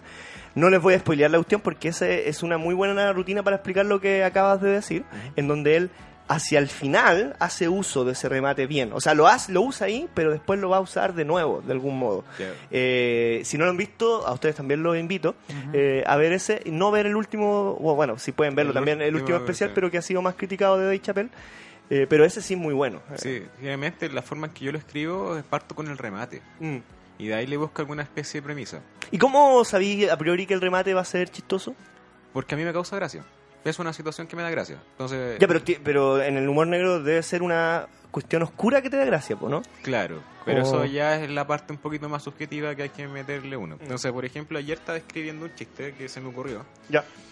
que eh, fue retomando algo que ya había escrito. Entonces, eh, aquí ya lo voy a matar porque lo voy a meter bajo el microscopio. Pero el, el- el- remate, no lo voy a contar, voy a contar, lo voy a segregar nomás. Mm. El remate era que eh, venía la- de la, met- del metachiste de que tenía un perrito que se llama Calcetín que salí, salió a la calle y se lo pusieron. Sí, el típico, sí. sí. Entonces, el chiste partía, bueno, voy a partir mejor para que sea lógico, eh, que diciendo como, puta, todos hemos tenido esa experiencia de, de tener un... de estar culeando y tenía un, la mascota en la pieza, pues, weón. Sí. Entonces, ahí me di Sí, cuenta, sí, sí, sí. puta, ahí caché que mi perro era alérgico al látex, ¿cachai? Y era mi culpa, fue toda culpa mía porque le puse calcetín, ¿cachai? Entonces ahí Ah. se explicaba porque Ya, pero ese tiene doble remate. tiene doble Sí, remate. tiene doble remate. Eh, Entonces, claro, pero eh, partí como ya con el remate, pensando en el chiste del perrito, el calcetín, porque partí así como, oye, ya, eh, ¿por qué el chiste genera solamente cuando tú lo contáis el, el- la risa y después si lo contáis de nuevo? No, porque Claro. tiene este factor sorpresa que se pierde. Sí, claro. No así en la música, en la música te la Mm. pueden corear y toda la cuestión. Dije, ya, ¿qué chiste? Si tú te parás en Viña y lo contáis, te lo corean. El perrito, el, el calcetín, po, Mm. weón. Entonces empezás a salir O el del jañaña, de El de Sandler. Jañaña, o la, la vieja coja comprando tomate. El sí. Cano tiene uno del, del Álvaro Salas, pues, del, de los tartamudos. Sí, que el hueón Eh, mejora, ¿no? sí. sí, sí, bueno. Sí. Sí, El del. Lo, lo, lo, lo, lo, Sí. lo- lo- pe- pe- pe- ¿Ese? Sí, Ese. hay mejorado caleta. bueno, sí, es bueno. Ya. Entonces, claro, crea esa disruptiva lógica. claro, hay otro elemento ahí, pues, el intertexto. O sea, desde la literatura, digamos, o sea, te imagino que desde la, La- ciencia la igual, pero, está, sí. claro, la referencia, pues, como está ahí. No sé, si que viene un gringo que no ha escuchado nunca ese chiste, probablemente no le parezca gracioso. Exacto. Porque, porque No, el le contexto falta- no lo, no lo claro. tiene. Pero eh, eh, en mi tiempo libre, cuando voy en el bus o algo así, yo trato de generar algún chiste cruel, Mm. ¿cachai? Y después lo, lo trato de meter al podcast. Pero paso, parto con la con el remate, o sea, por ejemplo, con el cangri, po. El- Sí. o con Camiroaga. Mira, esta weá te voy a contar esta anécdota que me tiene un chiste en el observatorio. Con Simón también trabajamos en un observatorio, Simón es mi jefe. y Simón estábamos probando los telescopios y había, no me acuerdo si era la Andrea o la otra chica, estábamos jugando con los láser y mirando las estrellas. Y le dije, mira, yo tengo mi propia constelación. Me dijo, ¿cuál? Le dije, mira, es súper abstracta, tenéis que imaginártela. Y apunté hacia un cerro así, me dije, mira, acá está la cabeza. ¿La tení? Sí, mira. Al otro lado, así como acá está un pie, acá está el otro pie, allá está la mano. ¿Sabes cómo se llama la constelación? Camiroaga. Y weón, me miró y se fue. Claro, es muy buena porque ahí no tenía, nosotros ya sabíamos que era Camiroaga, no porque hayas dicho este es el final, pero dijiste tengo un chiste con Camiroaga Sí, y ya ya. teníamos la información. Obviamente iba a claro. ser por parte Sí, del sí, claro, chiste. Sí, sí. exacto. Pero a, a ella no le dije este chiste de Camiroaga. Claro, si hubiese dicho el, el- ¿cómo se llama el profesor de Valparaíso? El Nivaldo. No, Nivaldo, sí. Quizás hubiese causado una impresión Sí. ahora, digamos, por, Sí, por- bueno. hubiese funcionado, no desde De- la meta. De hecho, del- el, el Truji tiene un chiste con el profe Nivaldo muy bueno, que mete fluido y cosas así. Y funciona todavía porque el profe Nivaldo ha desaparecido del mapa. Eh, creo que ya no deben funcionar, pues son Sí. contextualizados. Sí. Eh, aparece sale una tragedia, tenéis que hacer el chiste al tiro. sí. Mm. O bueno, esperar el suficiente luto si no depende de la empatía. ¿cachai? Dos días.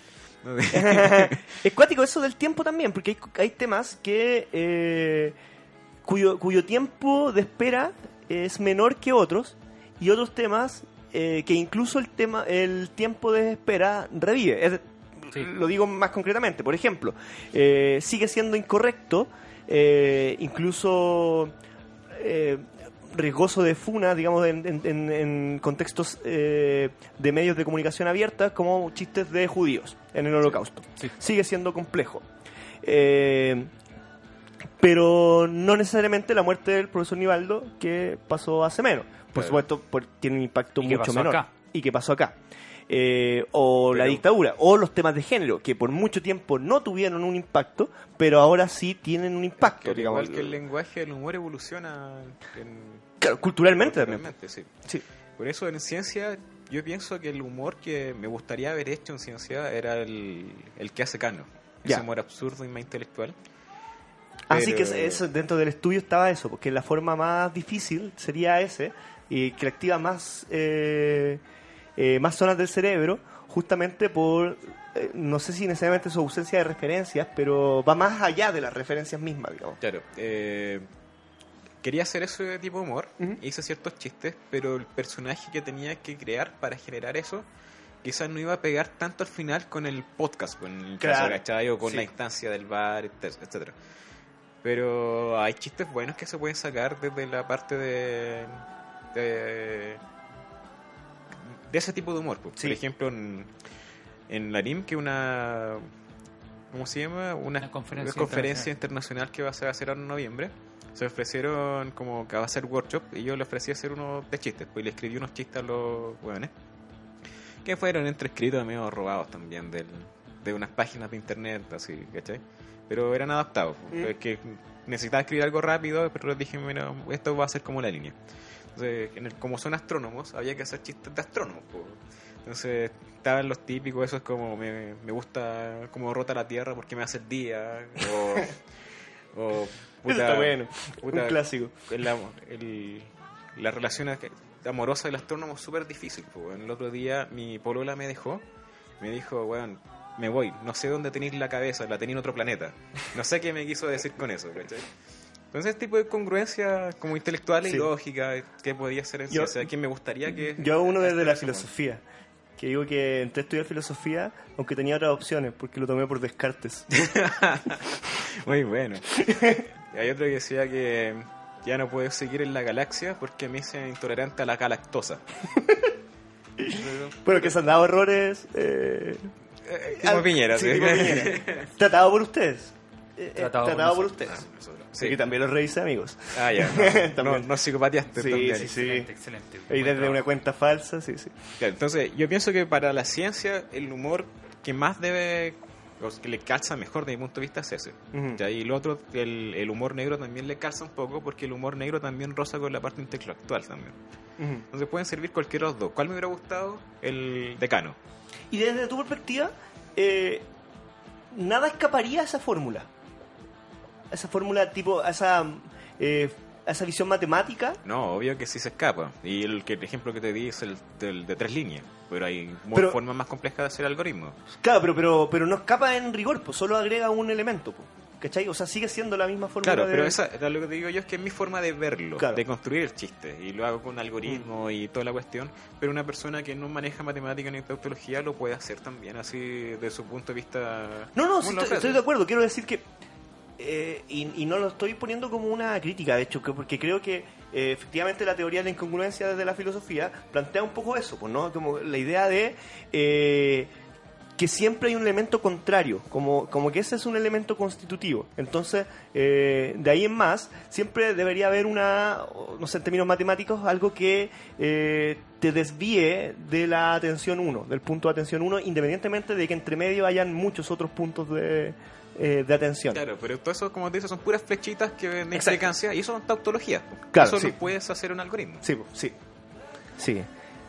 Bueno, amigos, no sé si, si sería bueno irnos a un temita, ¿no? Sí, vamos al break. Como hablamos aquí en esta al principio de este bloque de la relación entre el chiste y la felicidad, aprovechando mi felicidad porque mañana los voy a ver en vivo, vamos con King Crimson y Happy with What You Have to Be.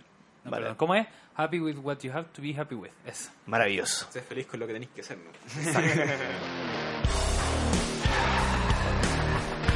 When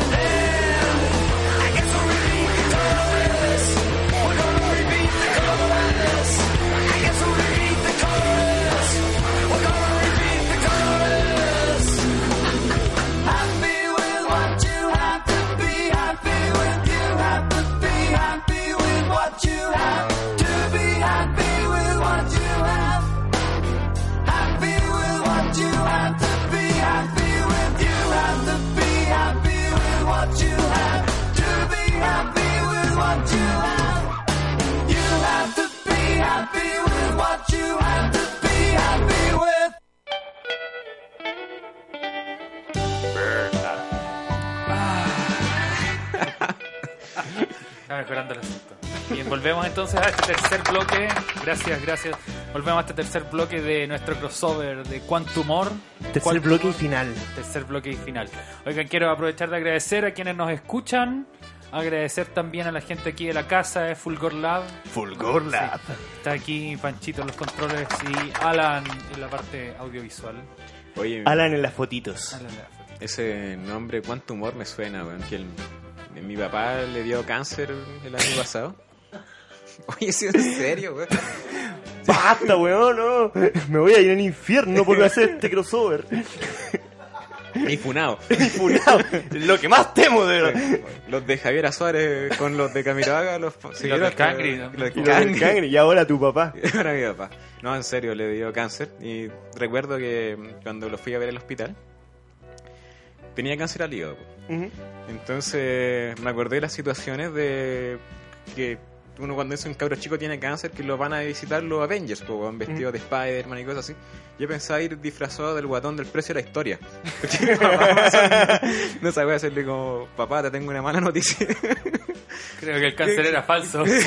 no, el diagnóstico, papá, esto dice que está bien, pero voy a traer un amigo experto en cáncer. Me parece falso. Todavía. Sí, pasó eso, pero no, no le hice el chiste. Sí. Pero ahora está bien. Y por culpa de él no me fui a Alemania. Dijo Julián. No, no. no. Pero está, está bien. Sí, ahora está bien, Ya. Bueno, Qué mi, pa- alivio. mi papá maneja mucho humor negro también. Que es mi- su mamá es alemana, entonces tiene como todas esas weas así. ¿No? Y aparte que si pasáis por cáncer, una de, los- de las maneras de, Es reírte. de, de librarte de eso, claro, Sí. reírte. Pues. Y qué mejor blanco del humor que uno mismo. Mm. Sí, tiene que partir todo por reírse de uno mismo. Exacto. Bueno, eh, Ruminot, de hecho, eh, acentuaba ese punto en su libro de autoayuda. Causa el cáncer anal. el cáncer anal. Las tocaciones. ¿Sí? Eh, bueno, amigos, eh, un bloque más pequeño, un bloque más liviano. Sí. Pensar en, bueno, como Maxi y yo, Maxi que ya nos acompaña solo en espíritu, y, y yo Ya no está entre nosotros. ya no está ante nosotros, Y el le humo, dio cáncer. y el humo que, y el humo que se se encuentra en nuestros pulmones. Eh, Sí. Estaba pensando, en, en- en- estábamos pensando nosotros en las figuras estereotípicas del, del científico asociadas al humor, como Claro. la idea del científico Sí. loco, eh, no sé, O los nerds. Los, los nerds, o sea, pensar O- en, o en el- Crow, por o- ejemplo. O, la hora el, el eh, Rick and Morty. por, ejemplo, Sánchez. claro, que, y que mezcla ahí, por ejemplo, el humor negro, el Sí. científico loco, eh, como la sobreintelectualización, hasta el existencialismo incluso. Claro. Entonces ahí, ahí con ese loco también rompieron un poco el esquema que se veía del científico. Sí, claro. Pero también tiene otros como Tony Stark, Tony Stark, por ejemplo. Me carga Tony Stark a mí, no sé si a ustedes les gusta. Pero el de las películas o el de los cómics en general. Es que me carga, me carga la figura del, del Farcas. Ah, ya, eh, de- de- del Playboy multimillonario. sí, pues, como- Más encima los ingenieros tampoco son tan inteligentes. Entonces, en efecto, en efecto. Entonces, entonces qué irreal toda la weá. Como ese, es solo el poder del dinero, ¿cachai? Sí, po. Eh, me molesta, me, me, me emputa. Es Bueno. tan pobre que solo tiene dinero. Mira qué bonita reflexión. Con eso cerramos. Ah, te cachai. Oye, Que me, no se diga nada más. Está no se diga dicho. más. me llamó el, el comentario de IT Crowd. Sí. que eso muestra como también un poco el perfil quizás más cotidiano del, del Claro. nerd, por así decirlo, científico. Porque... Pe- Para quienes no sepan, eh, eh, hablamos de una serie en inglesa, ¿cierto? Sí, en sí, inglesa. británica. Eh, ¿Cuántas temporadas dijiste que tenía? ¿Cuatro? Cuatro temporadas y un especial. Sí. Sí, un especial Muy recomendable. Sí. Y persiste en el tiempo. Yo la volví a ver hace poquito y, Sí. y sigue siendo muy Sí. buena. Es buena, eh, envejece bien. Envejece bien, claro. Y a diferencia de Big Bang Theory, Sí. esta cuestión fueron los capítulos suficientes. Sí. No se estiró el chicle. Sí. Entonces, en Big Bang Theory te presentan científicos que son exitosos en su campo laboral, pero tienen problemas sociales. Ya, Claro. Típica, pero la gente que es exitosa está en esa posición, créeme que son muy pocas. Mm. O sea, científicos salen muchos, no, no tanto, pero salen, por decir, la proporción relativa entre los que están con una plaza así tan prestigiosa versus los que están haciendo cualquier otra cuestión como podcast. Somos mucho más los, Sí. los tipos nosotros que alguien como... Y que de eso se hace cargo eh, de IT Crow. Exactamente. De la precariedad, mostrar ¿no? El perraje, sí. El perraje. Sí, pues muestra ahí la, la punta de la estafa piramidal de la ciencia de Big Bang Theory. A tal punto que no solo metafóricamente, sino que también en términos concretos, porque están en el sótano, pues, están con el, el- en el- en el subterráneo, ¿no? Y Tico está en el sótano. A mí, mi personaje favorito de esa serie era el weón que escucha Cradle of Faith. Cloverfield, sí, sí, eh, sí. Eh, Richmond. El que aparece a veces, ¿no? Porque Sí, es como el sí, gótico. el gótico. Pero es maravilloso, weón. y tiene una polola en un capítulo. No, yo me acuerdo que lo vi en un funeral. Sí, sí, tiene, sí, tiene, Sí, tiene una sí, pareja en, una, en, una, en uno de los capítulos eh, en el que Jen, que es la, la, la chica que llega en el primer capítulo. que es la que no cacha de la weá. Exactamente, que la en el currículum y se convierte en la jefa del departamento de, de Haití. Organiza una Hello, fiesta en su casa, sí. Organiza una fiesta en su casa, se bajan los compadres, porque invita, invita al compañero de trabajo, gracias, eh, con quien quería entablar una relación un poco más seria, y se le caen los otros invitados, entonces tiene que invitar a los tres del departamento de, de Haití. pues. Y ahí Richmond engancha con una de las invitadas. Ah, ya, ya. Que- Ay, que ese capítulo es muy... Mi No, si pers- esa serie es buena en general. Mi personaje favorito es secundario, que es el, el Peter, Peter File. Peter File es de ese capítulo. Ese, sí, po. Es de ese Y por, capítulo, por eso sí. me acordé, por esa reunión, Sí. que, que lo, llamaban y sonaba como, como, Como pedófilo. sí, sí. po. Lo- en inglés británico, en inglés británico pedófilo es pedophile, que suena como Peterfile, eh, pero en inglés estadounidense es pedophile. Claro. Bueno, que- y- es curioso porque eh, sería una excepción a la norma que hablábamos antes de este humor como meramente de juego de palabras, porque aquí sí hay un juego de palabras, pero que va más lejos, porque tiene que ver con la semántica eh, asociada a ese juego de palabras. Entonces cuando lo están llamando hacia el final del capítulo, digamos, no es un, es- no es un gran spoiler porque no es relevante para la trama misma, pero cuando lo están llamando en, en el aeropuerto, porque tiene que abordar. Claro, es muy chistoso, la gente mirándole y el one diciendo como, ¡I'm pedophile! Sí, el- ah, contextualizando un poco también, es que los británicos tienen un humor negro muy fuerte. sí, claro. Sí. Pensemos en Ricky Gervais, pensemos Sí. en el, el- ¿Cómo se llama el otro weón? Eh, eh, Carr, Jimmy Carr. eh, Tengo Entre el- otros. eh, empecé a jugar de nuevo Banjo Kazooie, que es un juego, Maravilloso juego. de la Rare, eh, una compañía en- británica. Y del, cuando- del oso y el pajarito. el oso del pájaro. Y ese juego yo lo jugué cuando chico. Y ahora lo empecé a jugar con mi sobrino. Pero yo no cachaba cuando chico lo que hablaba muy bien en inglés. Ujú. ¿cachai? Porque no cachaba tanto inglés cuando chico. Y ahora lo veo y era como, bueno, esta, este juego tiene pero un humor negro brígido que cuando chico no lo, no lo entendía. Y ahora disfruto de esta weá a, a otro nivel. pues. El- sobre todo el pájaro. El, o sea, la es mujer, la, la pájara. Es muy, muy puntúa para decir talla. Muy ofensiva. Oh, yo, no yo solo lo jugué de niño, entonces no cachaba que tenía un humor muy es punzante. Sí. Bacán. Oigan amigos, eh, siento interrumpir así de, Sí. de golpe, pero el tiempo es relativo. Por supuesto. Y como el tiempo es relativo, se nos ha pasado volando este crossover. Ujú. Lo he pasado muy bien. Nos han marcado ahí un que llevamos casi dos horas de, de programa. Sí, creo que sería tiempo de dejar quizá esto ya. ¿Dices tú? Sí. O- Porque o- o esto amerita o sea- parte 2. Sí, yo creo, eso creo. Creo que amerita parte 2.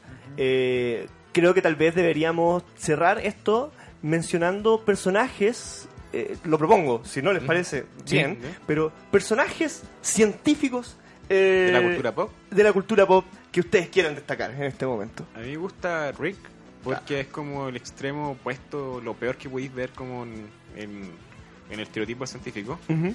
Que puede ser ya un buen muy inteligente, pero tiene todas las otras habilidades palpico, ¿cachai? Como Sí.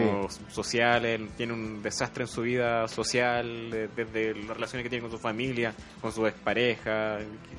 Y que igual es- todos tenemos un cierto grado de Rick, ¿cachai? También de soberbia y cosas por el estilo. De hecho, mi personaje como difusor es quizá un Rick, pero que no es tan, tan exagerado, pero sí es un culiado pesado. Claro, Y quienes no lo tenemos, igual estamos invitados a hacerlo. Como, como hay un, un ring que deberíamos sacar para, para poder comprender el mundo de una mejor eh, manera, aunque sea más oscura. Sí, de hecho, de- por eso el el metal también quizás nos gusta, porque Sí, entendemos claro, esa sí, faceta de que no toda la gente es, eh, es buena, entre comillas, ¿cachai? Eh, ¿Tú qué ves, Simón? Yo estoy pensando en Walter Bishop, The Fringe. Oh, no, yo ahí ignoro. Fringe es una serie de ciencia ficción hecha por J.J. Abrams, el mismo creador de Lost. Ah. Y Walter Bishop ahí tiene una figura media de científico loco con que tiene unos chispazos. ¿Y, cu- y cuál es su rollo, digamos, como más allá de... Es un científico que eh, durante la, mm, la mitad del siglo XX experimentó harto con LSD, entonces Ah. eso le causó daño, Por eso un ligero daño a largo plazo. ¿Cómo? Por eso le gusta a usted, maestro. Sí, pero con eso un poquito. es como, ¿con cuál te identificáis del, de ¿Con cuál me identifico? ¿Con Escucha, ese con un poco de ese, con un poco del Doctor Manhattan de Watchmen. Por eso tengo el, el símbolo del Doctor Manhattan tatuado acá. Bien identificado. Eh, sí, eso yo creo que principalmente. Ah, Muy bien, son yo, son me- personajes bien nostálgicos. yo lo hago con Rick, por eso soy Sí. alcohólico. Yo soy un hombre, yo soy Sí, un hombre de, sí. de- de personajes secundarios. Y en ese sentido, me llama mucho la atención el científico, que ni siquiera sé si tiene nombre o no, que aparece en South Park, eh, que, es, que es a su vez una parodia del científico de- del Día de la Independencia. eh, que cuando están resolviendo una weá con extraterrestre, que es un capítulo sobre déjà vus, eh, van Ah, y ya. empiezan a asociar weás, pero asocia weás muy absurdas. Pero espérate, es, es- es cuando hace la parodia del primer capítulo. Cuando Sí, Cartman sí, no hacen el diálogo con el, con el primer capítulo por ser abducido y toda la weá, pero el weón hace, básicamente lo que parodia es el gesto de que en el Día de la Independencia el científico asocie un estornudo a la idea de virus y por lo tanto diga que hay que contagiar de un virus a, a los A extraterrestres. Este weón lo lleva mucho más lejos, empieza a hacer como asociaciones completamente absurdas que incluyen, por supuesto, desde sexo anal hasta otras otras weas eh, eh, muy, muy reprobables, sobre todo para la época. Eh, Pero eso lo hacen también los pseudocientíficos, po. Esa ¿Esas asociaciones? Imagínate esos remedios caseros, así como de campo, así como... Oye, el, el la- cucurucha en, en- en la oreja. Eh, Claro, así como, oye, o el- oye. el pedacito de... El pedacito de papa en la frente. ¿De dónde son esas weas? Así como, oh, me duele la guata, ya anda a sentarte en esa piedra durante siete horas todos los días, no sé. Igual hay una tradición ahí. Como... Sí, claro. Quizá la antropología se puede hacer cargo de eso. Claro, eso, esos típicos están muy bien de los mitos, así como, Sí. oye, para alejar a los duendes ponen pañales con caga de la guagua en la puerta.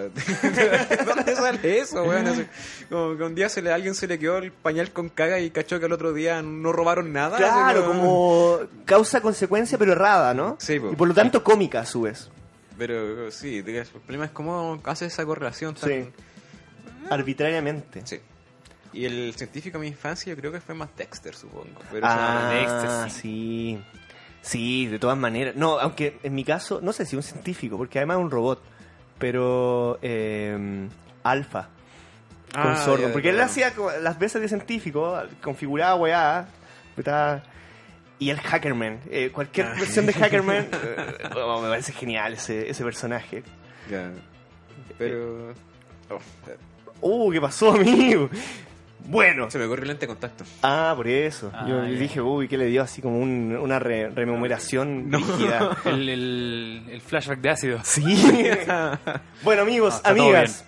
Creo que no porque queramos, no porque nos sentamos carentes de temas, de hecho ya estamos comprometidos para una versión 2. Sí, voy a ver si tr- trato de traer al doctor payaso. Sería Lo- bueno. Lo conocí en el Congreso de Humor. Es como un triple crossover ese. Sí, pues. Y el loco quería venir al podcast, así que sería la instancia maravillosa. La raja. Eh, si hacemos esa combinación sería perfecto porque nos hemos lanzado así largo y extendido y ya llevamos casi dos horas conversando. Así que, sin más, creo que ha llegado la hora de decir adiós. Exactamente. Recuerden seguirnos en nuestras redes. Yo soy SA Ángel-bajo en Instagram. Soy Strange Pulsar y pueden seguir el de arroba Quantum Astronomy Podcast. Claro, y yo soy eh, Lord Chris, Lord-Chris, eh, y pueden seguir, por supuesto, eh, podcast Mal Humor. Escuchen Quantum Astronomy, escuchen podcast Mal Humor, eh, y escuchen este esta Los- maravillosa gestación que ha nacido. Esta superposición de onda en estado coherente que hicimos, esta- estado cuántico. O esta absurdidad que hemos generado. Tan absurdo como la mezcla de temas de la siguiente, la mezcla de géneros de la siguiente canción. Por favor, Sí. Chris, há- háblanos de eso. Sí, como yo vi que ustedes son, que estamos en la misma sintonía eh, musical y vi que nos gustaba el metal y el, y, el, y el progresivo, pensé en Panzer Barrett y pensé en un tema en particular que es un cover y es Take Five. Vámonos con eso. Vamos, chus.